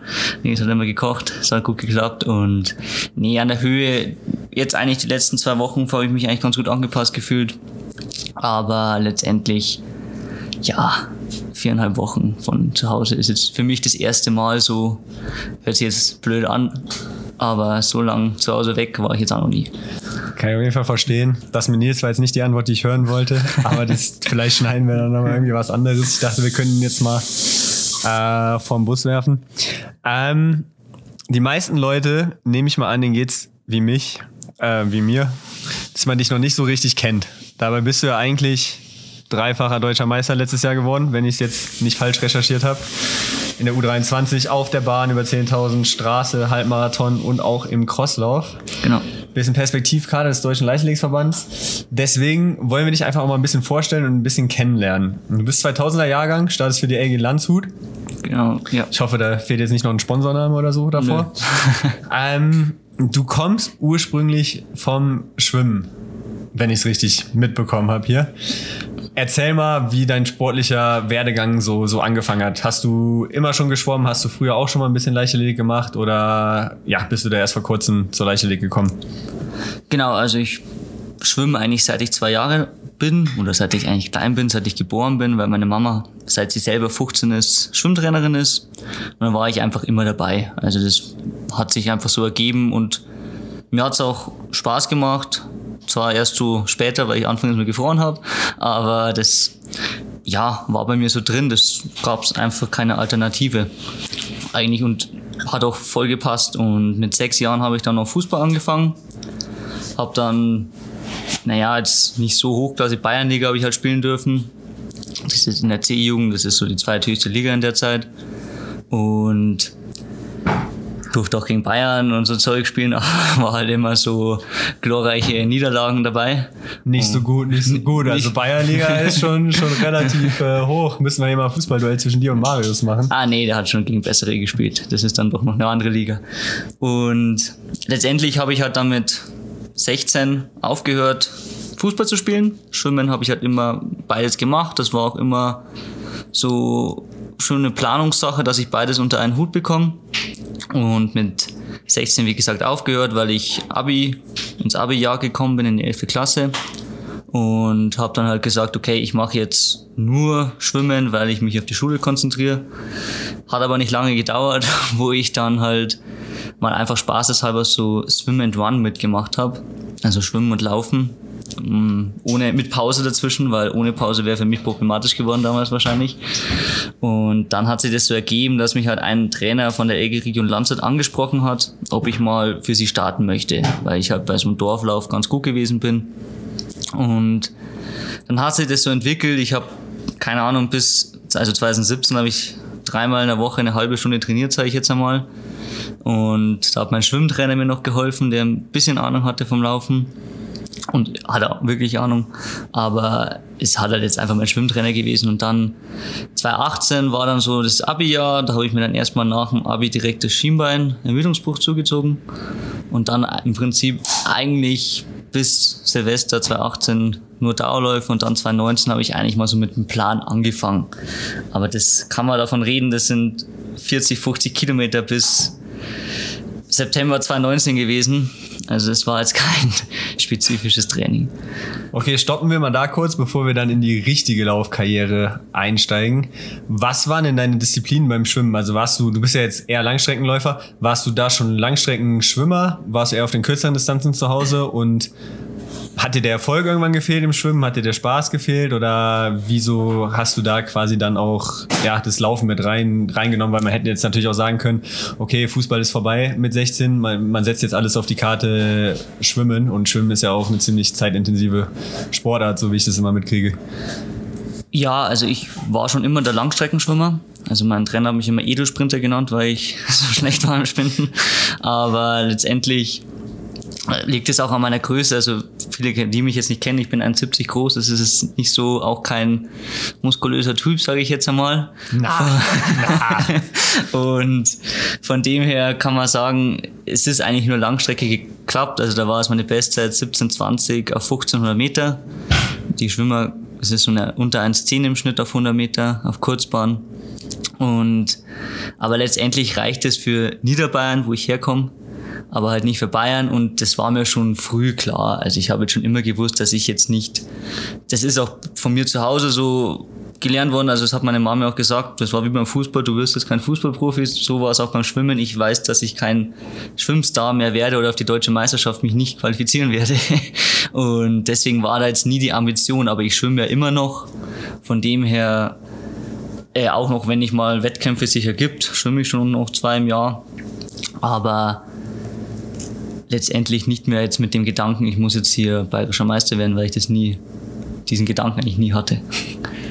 Ja, spannend auf jeden Fall zu hören. Ich finde irgendwie von, von Schwimmen auf Laufen ist jetzt nicht so die häufigste Richtung, die man irgendwie kennenlernt. Dann klar, irgendwie vom Schwimmen zum Triathlon oder vom, vom Laufen zum Triathlon, da kommen wir gleich auch nochmal drauf zu sprechen. Aber wirklich vom Schwimmer zu Läufer ist nicht so typisch. Ist dir das einfach so natürlich leicht gefallen oder, oder musstest du dafür schon auch viel investieren, dass es dann so funktioniert hat?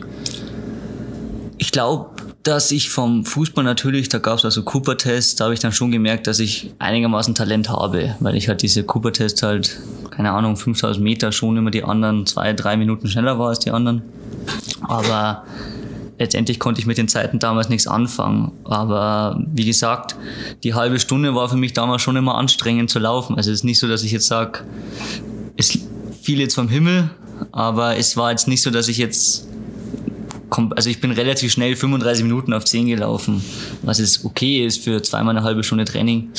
Ja, Und, mehr, mehr als okay. Äh, deswegen, ja. ja, Hattest du, hattest du als Kind irgendeinen, irgendeinen Traum? Also, das gerade gesagt, deine Mama hat dir gesagt, du wirst nicht Fußballprofi, du, du, du wirst nicht Schwimmprofi. So, aber wenn man jetzt irgendwie den, den 10- oder 12-jährigen Tobi gefragt hätte, war da der Traum eher, eher Richtung Fußball, Richtung Schwimmen oder, oder hast du dich damit gar nicht beschäftigt, sowas mal auf so einem hohen Level zu machen? Sport jetzt im Allgemeinen? Also, ich habe mich ehrlich gesagt nie damit beschäftigt, so richtig. Also klar, dieses Fußballprofi, vielleicht mal mit 8, 9 irgendwie mal so einen Gedanken gehabt, aber ich wusste relativ bald, dass ich jetzt nicht da war ich Realist genug. Also meine Mama hat mir das nie direkt gesagt, muss ich sie jetzt in Schutz nehmen. Aber sie wusste, dass, sie hat es mir halt durch die Blume, sage ich jetzt einmal, gesagt, dass, mei, das ist ein schwieriger Weg und ja. da gibt's noch andere wichtige Dinge. Definitiv. Und dann 2018, 2019 mit dem Laufen angefangen. Hast du gerade selber gesagt, mal beim Volkslauf ganz gut abgeschnitten, wie man dann meistens da so, so reinrutscht. Und dann hast du 2019 dann mit richtigem Training angefangen. Kann man so sagen? Genau, also da habe ich dann auch zu meinem jetzigen Trainer gewechselt. Also gewechselt, sagen wir mal so, von dem die Pläne bekommen. Und habe halt dann mit dem Plan angefangen und dann habe ich mich auch bereits im Februar für die deutsche 10.000 qualifiziert, die U20 natürlich Norm. Ist natürlich relativ, weiß die Norm ist jetzt nicht so hoch wie jetzt andere Normen, da habe ich mir noch damals gesagt, oh Gott, U23 Herren, das werde ich nie erreichen. habe ich mir gedacht, das ist utopisch und durfte dann auch deutsche Meisterschaften das erste Mal in Plitzhausen damals. Das war sogar 2008, nee, das war, nee, 2009. Essen 2019. Ja, Essen war 2019, ja. 2018 bin ich schon mitgelaufen, aber das war mehr so, ja. Und 2019 war dann, bin ich dann tatsächlich Dritter geworden. Gut, wahrscheinlich glaube ich sechs Leute. Das ist nicht so die massenhaft. Aber es ist halt trotzdem für mich damals so gewesen, okay, jetzt bin ich mal dabei, aber wahrscheinlich meine letzte Medaille bei einer deutschen Meisterschaft war das so damals der Gedanke. Das heißt, man kann schon sagen, du bist da eigentlich einfach so ein bisschen reingerutscht. Und es war jetzt nicht wirklich so ein Plan dahinter, ich wechsle jetzt unbedingt zum Laufen. Ich habe da das Ziel, irgendwann bei den deutschen Meisterschaften der Männer irgendwie vorne mitzulaufen oder so. Ja, es ging halt für mich selber alles relativ schnell, sage ich jetzt einmal. Ich habe das nie erwartet, damals den dritten Platz. Ich habe nicht die Titel letztes Jahr erwartet. Das kam für mich halt alles so, auch mit dem Kader, also oder dass ich hier bin, das sind halt alles so Dinge. Es geht schon relativ schnell, muss ich selber sagen. Aber ja. Hast du, hast du einen Titel oder einen Erfolg, der dir äh, am meisten bedeutet bis jetzt? Oder wo du wirklich gesagt hast, okay, hier geht vielleicht doch was Richtung, ob es jetzt Profi wird, ist in der Leichtathletik ja eh ein bisschen schwierig, aber gab es irgendeinen so Schlüsselpunkt, wo du für dich selber gesagt hast, das bedeutet mir A richtig viel und B, okay, hier kann ich mehr reißen als vielleicht im Schwimmen oder eben auch im Fußball? Ja, ich überlege jetzt gerade, also wenn ich jetzt Titel überlege, der Deutsche 10.000 war natürlich so ein Highlight für mich, weil ich halt das erste Mal unter 30 gelaufen bin auf 10 Kilometer und erster Titel. Aber ich wusste schon, dass ich einordnen kann, es war jetzt nicht die Massenkonkurrenz da in U23, es war halt auch Corona-bedingt halt ausgedünnt und ich wusste, dass es noch viele andere, wenn ich jetzt in U23 über gibt. Aber letztendlich war dann so eigentlich Cross-Titel jetzt letztes Jahr, wo ich ja auch gegen dich mal kurz gelaufen bin, genau. Da habe ich fast überholt, äh, oder kurz überholt und dann wieder hast du noch kurz angezogen. Da habe ich dann schon gemerkt, natürlich Cross ist jetzt relativ, es ist immer abhängig von den Bedingungen, aber da wusste ich, dass ich jetzt zumindest nicht komplett abgeschlagen in der U23 oder bei den Männern sein werde in Zukunft. Also das kann man immer noch nicht richtig abschätzen, sage ich jetzt einmal. Ja, nee, da muss ich auch ehrlich zugeben, da war ich tatsächlich auch ein bisschen überrascht, dich auf einmal da in der Gruppe gesehen zu haben. Ähm, aber ja, war auf jeden Fall ein starkes Rennen mit dem fünften Platz dann bei den deutschen Crossmeisterschaften, auch bei den Männern und eben den Titel in der U23 drin wenn du sagst, es geht alles für dich, für dich schnell, überwältigt dich das manchmal auch? Oder schaffst du es schon, dir da die Momente irgendwie oder die Zeit zu nehmen, das auch genießen zu können? Also mich überwältigt es halt einfach jetzt zum Beispiel, wie ich hierher gekommen bin. Also erstens alle total nett, muss ich sagen. Ist natürlich auch so, war ich mir halt unsicher, Trainingslager, mich kennt keiner. Wie du sagst, ich kenne keinen. Und dann hier halt umgeben zu sein oder im selben Haus zu sein wie Olympiakandidaten, äh, Shootingstar des Jahres gefühlt, sage ich jetzt einmal mit Nies folgt, auch wenn du das natürlich oder weil du das streitig gemacht hast, aber letztendlich da der Film da schon da hinten. Nein, Nils, Nils, ist der, Nils ist der Superstar hier. Der Superstar genau und jetzt auch mit Coco jetzt, also Coco Klosterhalfen ja, einfach solche Leute kennenlernen zu dürfen. Und das muss ich mir schon immer so rekapitulieren, wo die schon überall waren oder wo du schon überall warst. Und wo ich jetzt eigentlich stehe, muss man halt immer so sagen. Ich bin gefühlt niemand, was auch so ist, im Gefühl zu Gegensatz zu euch allen. Und ist schwierig, da immer so sagen, okay, jetzt nimm dich mal zurück hier. also meine Mom sagt auch immer, genieß mal das hier. Und ja, ja, ich würde sagen, aber das hast du, glaube ich, schon ganz gut hin, hinbekommen hier. Hattest du 2018, 2019, als du dem Laufen angefangen hast, schon irgendwelche Kontakte zur Szene vorher gehabt? Also hast du Leichtathletik im Fernsehen verfolgt? Hast du irgendeinen Lieblingsläufer? Hast du irgendjemanden, mit dem du irgendwie mitgefiebert hast? Oder würdest du sagen, das hat sich erst so entwickelt, wo du wirklich selber zum Läufer geworden bist und da so reingerutscht bist? Ja, also Leichtathletik-Bezug hatte ich tatsächlich relativ wenig. Vor allem, also tatsächlich eher halt, mein Gott, man kennt ja standardmäßig Usain Bolt, die 200 Meter Läufer Sprinter. Ja. Aber mit der Langdistanz, ehrlich gesagt, ja, vielleicht mal Eliot Kipchoge damals mit dem Marathon, wo er dann den Weltrekord hat, das habe ich mir schon live angesehen. Solche Dinge schon, aber so richtig drin war ich tatsächlich jetzt erst, seit ich begonnen habe. Ja, ja, ich, ich finde den, ich finde deinen Weg auf jeden Fall mega spannend. Du bist ja auch dieses Jahr bei den Cross Hochschul Weltmeisterschaften waren es, glaube ich, ja, gestartet. Lange Name. Ähm, also ja, ADH, Crosslauf, Weltmeisterschaften, wie auch immer. Ähm, zum ersten Mal auch das, das Deutschland-Trikot übergehabt. Was war das für ein Gefühl für dich? Irgendwie auch ganz so in ersten Moment denkst du, okay, jetzt habe ich das Deutschland-Trikot, so, ja, schaut cool aus, aber letztendlich, da eben dieses Rekapitulieren, du hast jetzt das Deutschland-Trikot an, das hättest du jetzt beim Schwimmen oder beim Fußball nie erreicht. Das habe ich mir dann auch immer so vorgesagt. Natürlich, Studenten, ist was anderes als jetzt Aktive, sage ich, kann man nicht ganz vergleichen, aber trotzdem war schon ein cooler Moment, sage ich jetzt einmal, am Start mit einem Trikot zu stehen. Ja, also ich kann mich auch noch bei mir zurückerinnern, das war 2017 bei der U23 EM zum ersten Mal das Trikot gehabt. Und ähm, ich glaube, oder ich hoffe zumindest, dass es für jeden was Spezielles ist, das zum ersten Mal tragen zu dürfen, egal ob es jetzt bei einer Hochschulmeisterschaft ist oder, oder bei den Aktiven oder in irgendeinem Jugendbereich. Du bist Schwimmer gewesen oder schwimmst auch noch zum Teil. Läufer. Das ist natürlich die naheliegende Frage, warum Laufen und nicht Triathlon? Ja. Bist, bist du so schlecht auf dem Rennrad? Äh, boah, das, das kann man vielleicht sagen. Äh, also gut, also ich habe ein Rennrad zu Hause. Das Witzige ist ja, dass im Prinzip von meiner Oma der Lebensgefährte Fahrradgeschäft hat. Rennrad, Abteilung, Jetzt Zeug. kommt noch mehr die Frage auf. Und, äh? Und also zu Hause kennt man die, sagen wir bei mir in Land, so kennt man das Geschäft. Aber ja, also ich habe da schon Bezug dazu. Ich habe auch jetzt dadurch, dass die DTU oder der Potsdam, Stützpunkt Potsdam da war, ein bisschen Kontakt mit dem. Ich durfte mit denen nämlich schwimmen, mit den Frauen, unter anderem Laura Lindemann. Mit da meinst du hier in Ich mit Flexdev? hier in Flagstaff. Ah, okay, das habe ich gar nicht so mitbekommen, ja. durfte ich mit denen trainieren zusammen. Und da habe ich dann auch immer den Kommentar bekommen, du bist schon ganz gut im Schwimmen und im Laufen, warum machst du das nicht? Und ich so, ja, ich will lieber, ich studiere ja noch nebenbei, ich will lieber eine Sache gescheit machen, also richtig machen, ähm, Das freut jetzt jeden Läufer, diese Aussage zu hören. ähm, bevor ich jetzt ähm, drei Sachen mache und dann nichts gescheit, wie, es- wie man es in Bayern sagt, sage ich jetzt einmal. Und ich, ich sage nicht, dass ich die Tür sofort geschlossen habe für Triathlon, aber jetzt momentan Studium und ist Laufen jetzt wichtiger als langfristig gesehen kann man schon mal überlegen. Was, äh, was studierst du genau? Grundschullehramt, so wie Marius. Grundschullehramt, auch so ein klassischer Studienberuf irgendwie in der, in der Leichtathletik. Aber ähm, finde ich cool. Was sind denn jetzt äh, deine Ziele für, für dieses Jahr? Ich meine, für dich ist natürlich mit einem internationalen Höhepunkt wahrscheinlich ein bisschen schwierig. Es gibt, glaube ich, keine U23 EM. nee, Ähm, gibt's nicht. Ähm, bei der EM wird nur der Marathon gelaufen.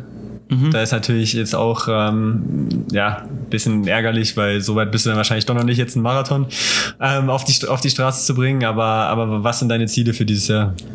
Ähm, also jetzt mittelfristig jetzt erstmal die deutsche 10.000 in Blitzhausen im Mai, 7. Mai oder so, genau. Ja. Und dann, wenn ich halt nominiert werde, ähm, für den Halbmarathon in Chengdu. Also die Zeiten habe ich letztes Jahr zweimal unterboten, die B-Norm, muss man dazu sagen. Ja. Ähm, ja, steht auch so in den Regularien jetzt nichts drin. Ich hoffe jetzt mal, dass das passt. Ja. Aber sicher kann man sich nie sein. Also dann wäre das so das Highlight, sage ich jetzt mal im Sommer. Was natürlich so im Endeffekt so Sommersaison ein bisschen durcheinander bringt, so Juni, Juli rum Ja. einen Halbmarathon zu laufen. Aber letztendlich ist bei mir Sommer eh immer so Unterdistanztraining, dass ich drei, fünf, ist für mich Unterdistanz, muss man dazu sagen, ähm, ein bisschen schneller werde, weil da schon noch Verbesserungsbedarf besteht. Ja, also in China Halbmarathon-Weltmeisterschaften sind im Herbst, werden wir natürlich sicherlich auch ein starkes Team bei den Männern ähm, haben. Ah, ja, genau. Also da muss man sich wahrscheinlich dann leider auch erstmal durchsetzen. Ah, die meine ich, ich meine die Studenten. Ach so, die Studenten. Die, ja, ja, genau. Ah, die Stu- Universiade. Die Okay. Universiade im Ah. Juli. Nicht, dass wir hier. So, sorry, ja, siehst du, so, so reden wir schon aneinander ähm, ähm, vorbei. Also auf die Halbmarathon-Weltmeisterschaften guckst du gar nicht. Ja, ich sehe halt die Konkurrenz, sage ich jetzt einmal, und ich sehe jetzt meine Zeit und unter 1,3 glaube ich geht nichts. Und ob ich jetzt von 1,50 auf unter 1,3 einen Sprung mache, kann ich jetzt schwer abschätzen. Ähm, Du hast mit uns trainiert hier, hallo. das weiß ich eben auch noch nicht, wie sich das hier auswirkt, das erste Mal in der Höhe. Und ja, ich habe jetzt keinen vor, jetzt noch in nächster Zeit einen zu laufen und dann wird die Quali-Zeit auch nicht reichen und Chengdu wird verdammt heiß werden wahrscheinlich. Das ist so irgendwo im Zentralchina. Äh, wird mich gespannt, wie das mit, wenn ich da dabei bin, wie das mit Abgasen und so Zeug ist. Aber machen da ganz großes Tamtam. Wäre auf jeden Fall, glaube ich, ein geiles, ähm, geiles Erlebnis. Also Universiade, ich war selber nie da, aber was ich gehört habe, ist schon auch immer ziemlich cool und so eine Reise dann auch nach China ist schon auch dann was Besonderes. Ja, betreutes Reisen habe ich da schon immer gesagt. Das ist gar nicht so schlecht, dass man nicht so. Dass man nicht so lost ist, genau. dass man nicht alleine mit Nils irgendwann oder Coco alleine unter, unterwegs ist. Aber man hat es jetzt ja schon ein bisschen rausgehört. Also deine Lieblingsstrecke, korrigiere mich, wenn ich da falsch liege, ist schon der Halbmarathon. Ähm, beziehungsweise du siehst dich schon auch auf jeden Fall eher auf der Straße. Was ist für dich so der Unterschied zwischen Bahn und Straße? Warum magst du die Straße ein bisschen mehr als die Bahn? Äh, also ich hängt vielleicht auch mit meinem Background zusammen, dass ich einfach von der Straße komme, sage ich jetzt einmal, dass ich halt, also nicht Straße, Straßenlauf komme. Und das war ziemlich so, äh, nicht, dass ihr hier falsch versteht. Und, Überschrift für die Folge. Ulrich Tobi, der Junge von der Straße. nee. Und ja, also ich merke es auch bei, wenn ich jetzt hier mit euch trainiert habe, wie viel ich in der Kurve immer verliere. Finde ich immer ganz interessant. Äh, also da fehlt schon noch, da schon noch Verbesserungsbedarf, wie ich in den Kurven reinlaufe. Ähm, von dem her, Bahn hat so seine Dinge. Also ich finde, manchmal ist es gar nicht so schlimm. Finde ich ganz cool, wenn du so ein cooles Feld hast, aber manchmal, was bei mir jetzt halt öfters war, alleine vorne wegrennen, dann, weil ich immer in einem B-Lauf war, dann, dann äh, war das nicht immer so das Highlight. Ja, die Zeit mit B-Läufen ist vorbei. Da bist du mittlerweile gut genug, um auch mal in den A-Lauf reinzukommen. Sage ich jetzt einfach mal. Sagst du einfach mal, genau. An alle, an alle Veranstalter, an alle Veranstalter da, da draußen. Ähm, ich finde es immer interessant, du hast ja auch gesagt, so du bist jetzt das erste Mal im Höhentrainingslager, das erste Mal auch in einem DLV-Trainingslager, wenn ich es richtig verstanden habe. Mhm. Ähm, man sagt ja immer so leicht, so ja, man, man lernt da so super viel beim ersten Mal. Kannst du schon jetzt irgendwas sagen, was du so konkret hier aus dem Trainingslager mitnimmst, das, ob sportlich oder, oder nicht sportlich?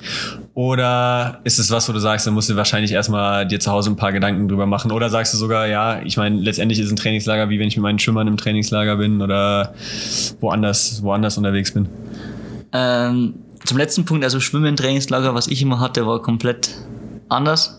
also es war dadurch, dass wir wenig Zeit hatten und nur eineinhalb Wochen trainiert haben, war das jeden Tag durchtrainiert, sage ich jetzt einmal. Das, da war ich nach einer Woche platt, sage ich jetzt einmal so richtig platt, aber das war mir schon bewusst, dass es hier nicht funktionieren kann. Da ist man erst nach vier Wochen platt, sage ich jetzt einmal, ja. weil sonst bringt's nichts. Und gelernt habe ich ich glaube, zu Hause wird das nochmal richtig bewusst werden, wenn ich so gewisse Situationen vergleiche. Wir haben das jetzt hier Nils gemacht, haben das Richard gemacht und so Zeug. Was ich vor allem gelernt habe, ist so Pausen gestalten, sage ich jetzt mal. Weil ich immer einer bin, der sagt, okay, jetzt habe ich eineinhalb, zwei Stunden Pause gemacht, was kann ich jetzt machen? Sehr zum Leidwesen meiner Mama die, oder mein, mein Dad, die regt es immer auf, weil ich halt ja, halt wie so Duracell-Haare, sage ich jetzt einmal, nicht ja. aufhören kann. Und habe ich ja von euch jetzt schon gehört, in der Pause wächst der Muskel, habe ich jetzt schon öfter den Satz bekommen, von Nils auch schon. Und sowas zum Beispiel war schon extrem wichtig für mich und auch Krafttraining und einfach, wie ihr, einfach allgemein solche Dinge, weil ich halt einfach alleine zu Hause trainiere und einfach nie jetzt in der Gruppe trainiert habe. Das ist auch neu. Meinst du dieses Duracell-Hasenmäßige, also es wird sicherlich auch ein bisschen in deinem Charakter drin sein, aber ich habe das Gefühl, von den Schwimmern, die ich so ein bisschen kenne, und, und so viele kenne ich jetzt nicht, dass Schwimmer schon mehr und fast intensiver trainieren, wenn man es einfach so ein Tagespensum sich irgendwie anguckt. Also so, was man so, keine Ahnung, irgendwie fünf Uhr morgens in, in die Schwimmhalle irgendwie zwei Stunden da und dann, dann nachmittags nochmal. Hast du das Gefühl, das ist vom Tagesablauf lockerer als Läufer oder kann man das gar nicht vergleichen? Oh, ist schwierig zu vergleichen. Man muss ja dazu sagen, ich war jetzt nie an dem Stützpunkt. Ja. Also ich habe dieses Trainingslager einmal, vielleicht zweimal im Jahr gehabt. Da war schon so, dass wir um 6 Uhr in der Früh aufgestanden sind, zwei Stunden oder 5.45 Uhr Tea Time, 6 Uhr bis 8 Uhr Training, kurz Pause, Frühstück, Turnhalle, 12 bis 14 Uhr Nummer trainieren, schwimmen zwei Stunden, Halle, Krafttraining, 18 äh, bis 20 Uhr Nummertraining. so waren so drei, vier Tage in der Woche gestaltet. Und äh, ich glaube auch, dass es viele in, ich glaube, das Laufen halt du spezifische Reize setzen kannst als beim Schwimmen. Beim Schwimmen ist meistens so, dass du in jedem Training Sprintsachen hast und immer von allem was hast dabei. Was halt leichter ist, weiß halt, du kriegst den Puls meiner Meinung nach nicht so hoch wie beim Laufen. Also ich war beim Laufen, sage ich jetzt mal, kann ich an die Grenze gehen im Schwimmen, werde ich jetzt nie sagen, ich gehe jetzt aus, weil du einfach gegen den Widerstand arbeitest, ja. der schwer ist, dagegen zu halten. Gibt es bestimmt welche, die das schaffen können, sage ich jetzt einmal. Aber ist schwierig zu vergleichen, meiner Meinung nach. Ja, aber ich finde es interessant, weil ich glaube, das ist was, womit man auch als, als Laufprofi oder als Läufer immer so ein bisschen klarkommen muss, ist, wir trainieren ja eigentlich gar nicht so viel, was jetzt irgendwie Stunden oder so angeht, auch wenn man jetzt sich den Triathlon anguckt, wo ja auch vieles in Stunden wirklich gemessen wird an, mhm. äh, an Trainingszeit und ich merke das schon auch manchmal, dass man dann irgendwie sich denkt, okay, ich habe jetzt 10 Kilometer Dauerlauf und vielleicht sogar noch ein bisschen Stabi-Nachbereitung gemacht, so, dann bist du bei einer, bei einer Stunde vielleicht und dann machst du, machst du Mittagspause und, und wenn es jetzt ein, ein ruhigerer Tag ist, dann machst du halt nachmittags nochmal 10 Kilometer. So, das ist jetzt nicht das größte Tagespensum so. Mhm. Da kommt man sich manchmal schon noch ein bisschen schlecht vor, dass man eigentlich nichts macht, aber das gehört bei uns natürlich ähm, schon noch irgendwie dazu, weil der Körper das uns, glaube ich, ja, auch gar nicht ab könnte, ab könnte alles, was bis jetzt bei dir passiert ist, ist ja so ein bisschen, ich sage jetzt einfach mal, ohne Plan passiert. Also schon mit Plan sicherlich, auch, auch mit Trainingsplan und, und schon auch auf jeden Fall alles nachgedacht, aber so ins Laufen reingerutscht. Dann, wie du selber gesagt hast, dann hast du eine Bronzemedaille gewonnen, dann hast du jetzt 2021, wo du die drei Titel gewonnen hast. Machst du dir jetzt auch langfristigere Ziele? Ähm, also hast du einen drei, vier Jahresplan? Gibt es irgendwas, was dein großer Traum jetzt im, im Laufen ist? Oder lässt du das weiter so Jahr für Jahr auf dich zukommen und, und guckst halt, wie weit du kommen kannst? Also ich hab jetzt, bin nie einer, der gern fünf Jahre vorausplant, weil ich davon nichts halte, weil so viel dazwischen passieren kann. Ich weiß, was jetzt in den letzten vier Jahren passiert ist. Und das hätte ich nie geplant, sage ich jetzt mal. Da wäre ich, hätte ich mich für verrückt gehalten damals. Und natürlich jetzt mittel, mittelfristig, wie man es nennt, drei, drei Jahre, zwei, drei Jahre kann man schon vorausplanen. Ähm, also ich, wir haben mit meinem Trainer mal besprochen, dass ich halt nach dem Examen, das habe ich nächstes Jahr im Frühjahr, also um die Zeit bin ich hoffentlich fertig, ähm, plane halt dann vielleicht einmal in Marathon zu gehen im Herbst. Keine Ahnung, wie das bis dahin aussieht, ob da die Kilometer reichen oder nicht, das muss man halt nur mal abstimmen ob das funktioniert. Das ist halt alles so nicht festgesetzt, sage ich jetzt einmal, aber ja. zumindest mal im Hinterkopf, dass man so einen groben Plan hat und dann natürlich schauen, was ich da mal laufe. Ich kann jetzt nicht sagen, okay, jetzt qualifiziere ich mich sofort für irgendwelche Weltmeisterschaften, Olympischen ja. Spiele oder sowas. Das finde ich immer so ein bisschen hochgegriffen, vor allem, weil ich mir das selber zu viel Druck dann letztendlich mache. Ja, kann ich auf jeden Fall verstehen, aber man könnte jetzt schon sagen, deine Vision ist schon, dass du dich irgendwo auf dem Marathon, auf der Marathonstrecke siehst. Ja, ich, ich kenne es halt vom Schwimmen. Je länger, desto besser, sage ich jetzt einmal. Und das ist beim Laufen nicht anders. Ich sehe es an meinen Zeiten. Äh, beim Laufen, von meinem Laufstil her, sage ich jetzt einmal, der nicht der schönste ist, habe ich schon sehr öfters von verschiedenen Reihen gehört. aber, Kann ich bestätigen.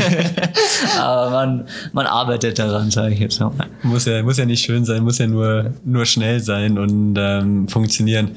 Hast du bei einem, bei einem Marathon, hast du da irgend, irgendwas, wo du sagst, so ich will unbedingt mal Berlin laufen, ich will unbedingt mal Boston, ich will unbedingt mal New York laufen. Ich meine, jetzt am Wochenende oder gestern quasi war der Boston, Boston Marathon. Oder bist du da zu weit weg, dass du jetzt irgendwie sagst, so du hast dieses eine, dieses eine Rennen, wo du mal, wo du mal gerne starten würdest? Also da bin ich, glaube ich, jetzt ehrlich gesagt noch zu weit weg. Also da habe ich jetzt nicht Gedanken gemacht, dass ich sage, ich möchte jetzt genau da laufen. Ich hatte ja. bis jetzt beim Halbmarathon noch nie so dieses Riesenfeld, deswegen weiß ich noch gar nicht, wie das so ist, mit so Highlight-Läufen, sage ich jetzt mal, wie Berlin drin zu sein. Ja, aber wir müssen dich da mal reinbringen in die so Berlin Halbmarathon oder so. Da muss er auch mal, da muss er auch mal rein. Gab es für dich ein Highlight hier in Flexdev? Highlight hier in Flexdev? Boah, viele. Ähm, Kannst du ruhig alle nennen. oh, mir jetzt gerade auf. Also klar, wir haben einen Ausflug zum Grand Canyon gemacht. Das war schon cool. Ähm, trainingstechnisch war es immer wieder ein Highlight, mit gegen Wind zu laufen hier. Das ist wirklich, also ich werde das bestimmt, ähm, wir nehmen hier gerade das Interview auf und Felix und ich nehmen dann wieder danach ähm, so ein bisschen unser Gespräch auf für die Folge. Ja, äh, heute war schon wieder so windig, windig im Stadion. Es ist echt langsam, also nach dreieinhalb Wochen, und du bist ja jetzt schon eine Woche länger da, ist schon langsam echt ein bisschen frustrierend. Ja, also bin gespannt, wie das mal zu Hause ist, wenn dann kein Wind mehr existiert oder weniger Wind. Ähm, ja, ich glaube einfach die Leute kennenlernen. Es ist für mich dazu gehört dazu, sage ich jetzt einmal, einfach mal hier so viel verschiedene. Gru ich sage mal, ihr seid ja alle Top 10 Deutschlands und ich bin hier einer, der so aus der Ecke um die Ecke guckt, sage ich jetzt einmal. Und immer wieder einfach cool gewesen, sage ich jetzt einmal. Ja, ich meine, kann ich auch nur zurückgeben. Also ich finde, ähm, und ich habe es mir jetzt auch gedacht, wieder so, man hat beim DLV jetzt über die Ostertage ja auch gesehen, ähm, in den Stories, wo alle ihre Trainingslager-Stories ähm, gepostet haben auf Instagram und den DLV verlinkt haben und, und, und der dann alle gerepostet hat, so, so Trainingslager und, und, und diese Gemeinschaft und diese Leute kennenlernen, ist schon eigentlich absolut das Geilste an, an diesem Sport.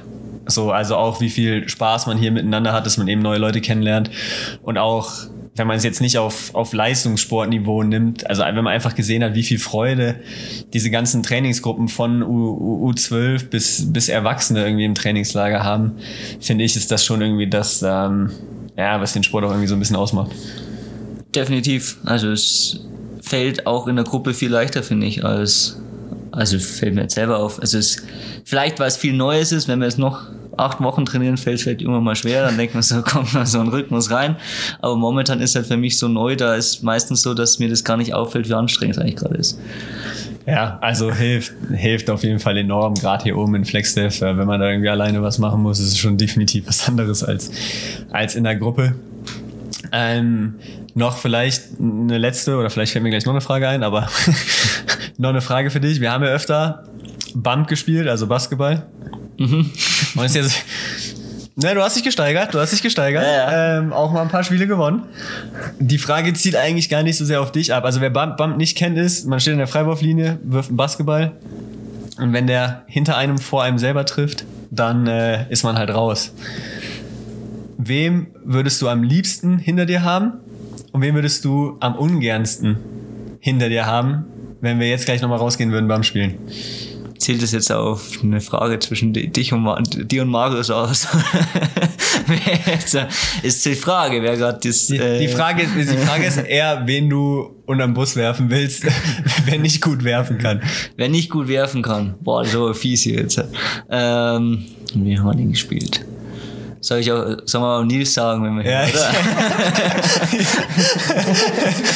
oder? ja, endlich jetzt. Ja, Nils hat, ich habe so selten Spielen gesehen, deswegen war das nie so oft. Jetzt habe ich, jetzt habe ich mein Statement, ähm, jetzt habe ich ein Statement bekommen, das ich, das ich haben wollte ähm, gegen, gegenüber Nils. Ähm, ja, vielen Dank, dass du die Zeit genommen hast. Auf jeden Fall. Ähm, ich hoffe, dass die Leute da draußen auch jetzt deinen Namen ein bisschen kennen. Ich meine, ich war ja selber schuldig. ich konnte ja selber nicht äh, Ulbrich und Ulig ähm, unterscheiden. Das wird mir, wie gesagt, nicht nochmal passieren. Wir werden das sehr intensiv verfolgen, was, äh, ja, was du in Pliezhausen machst und wie die restliche Saison weiter verläuft. Ähm, genau. Und deswegen wünsche ich dir erstmal einen guten Rückflug morgen. Dankeschön. Und dann äh, viel Erfolg für die ganze Saison. Wünsche ich dir auch und danke.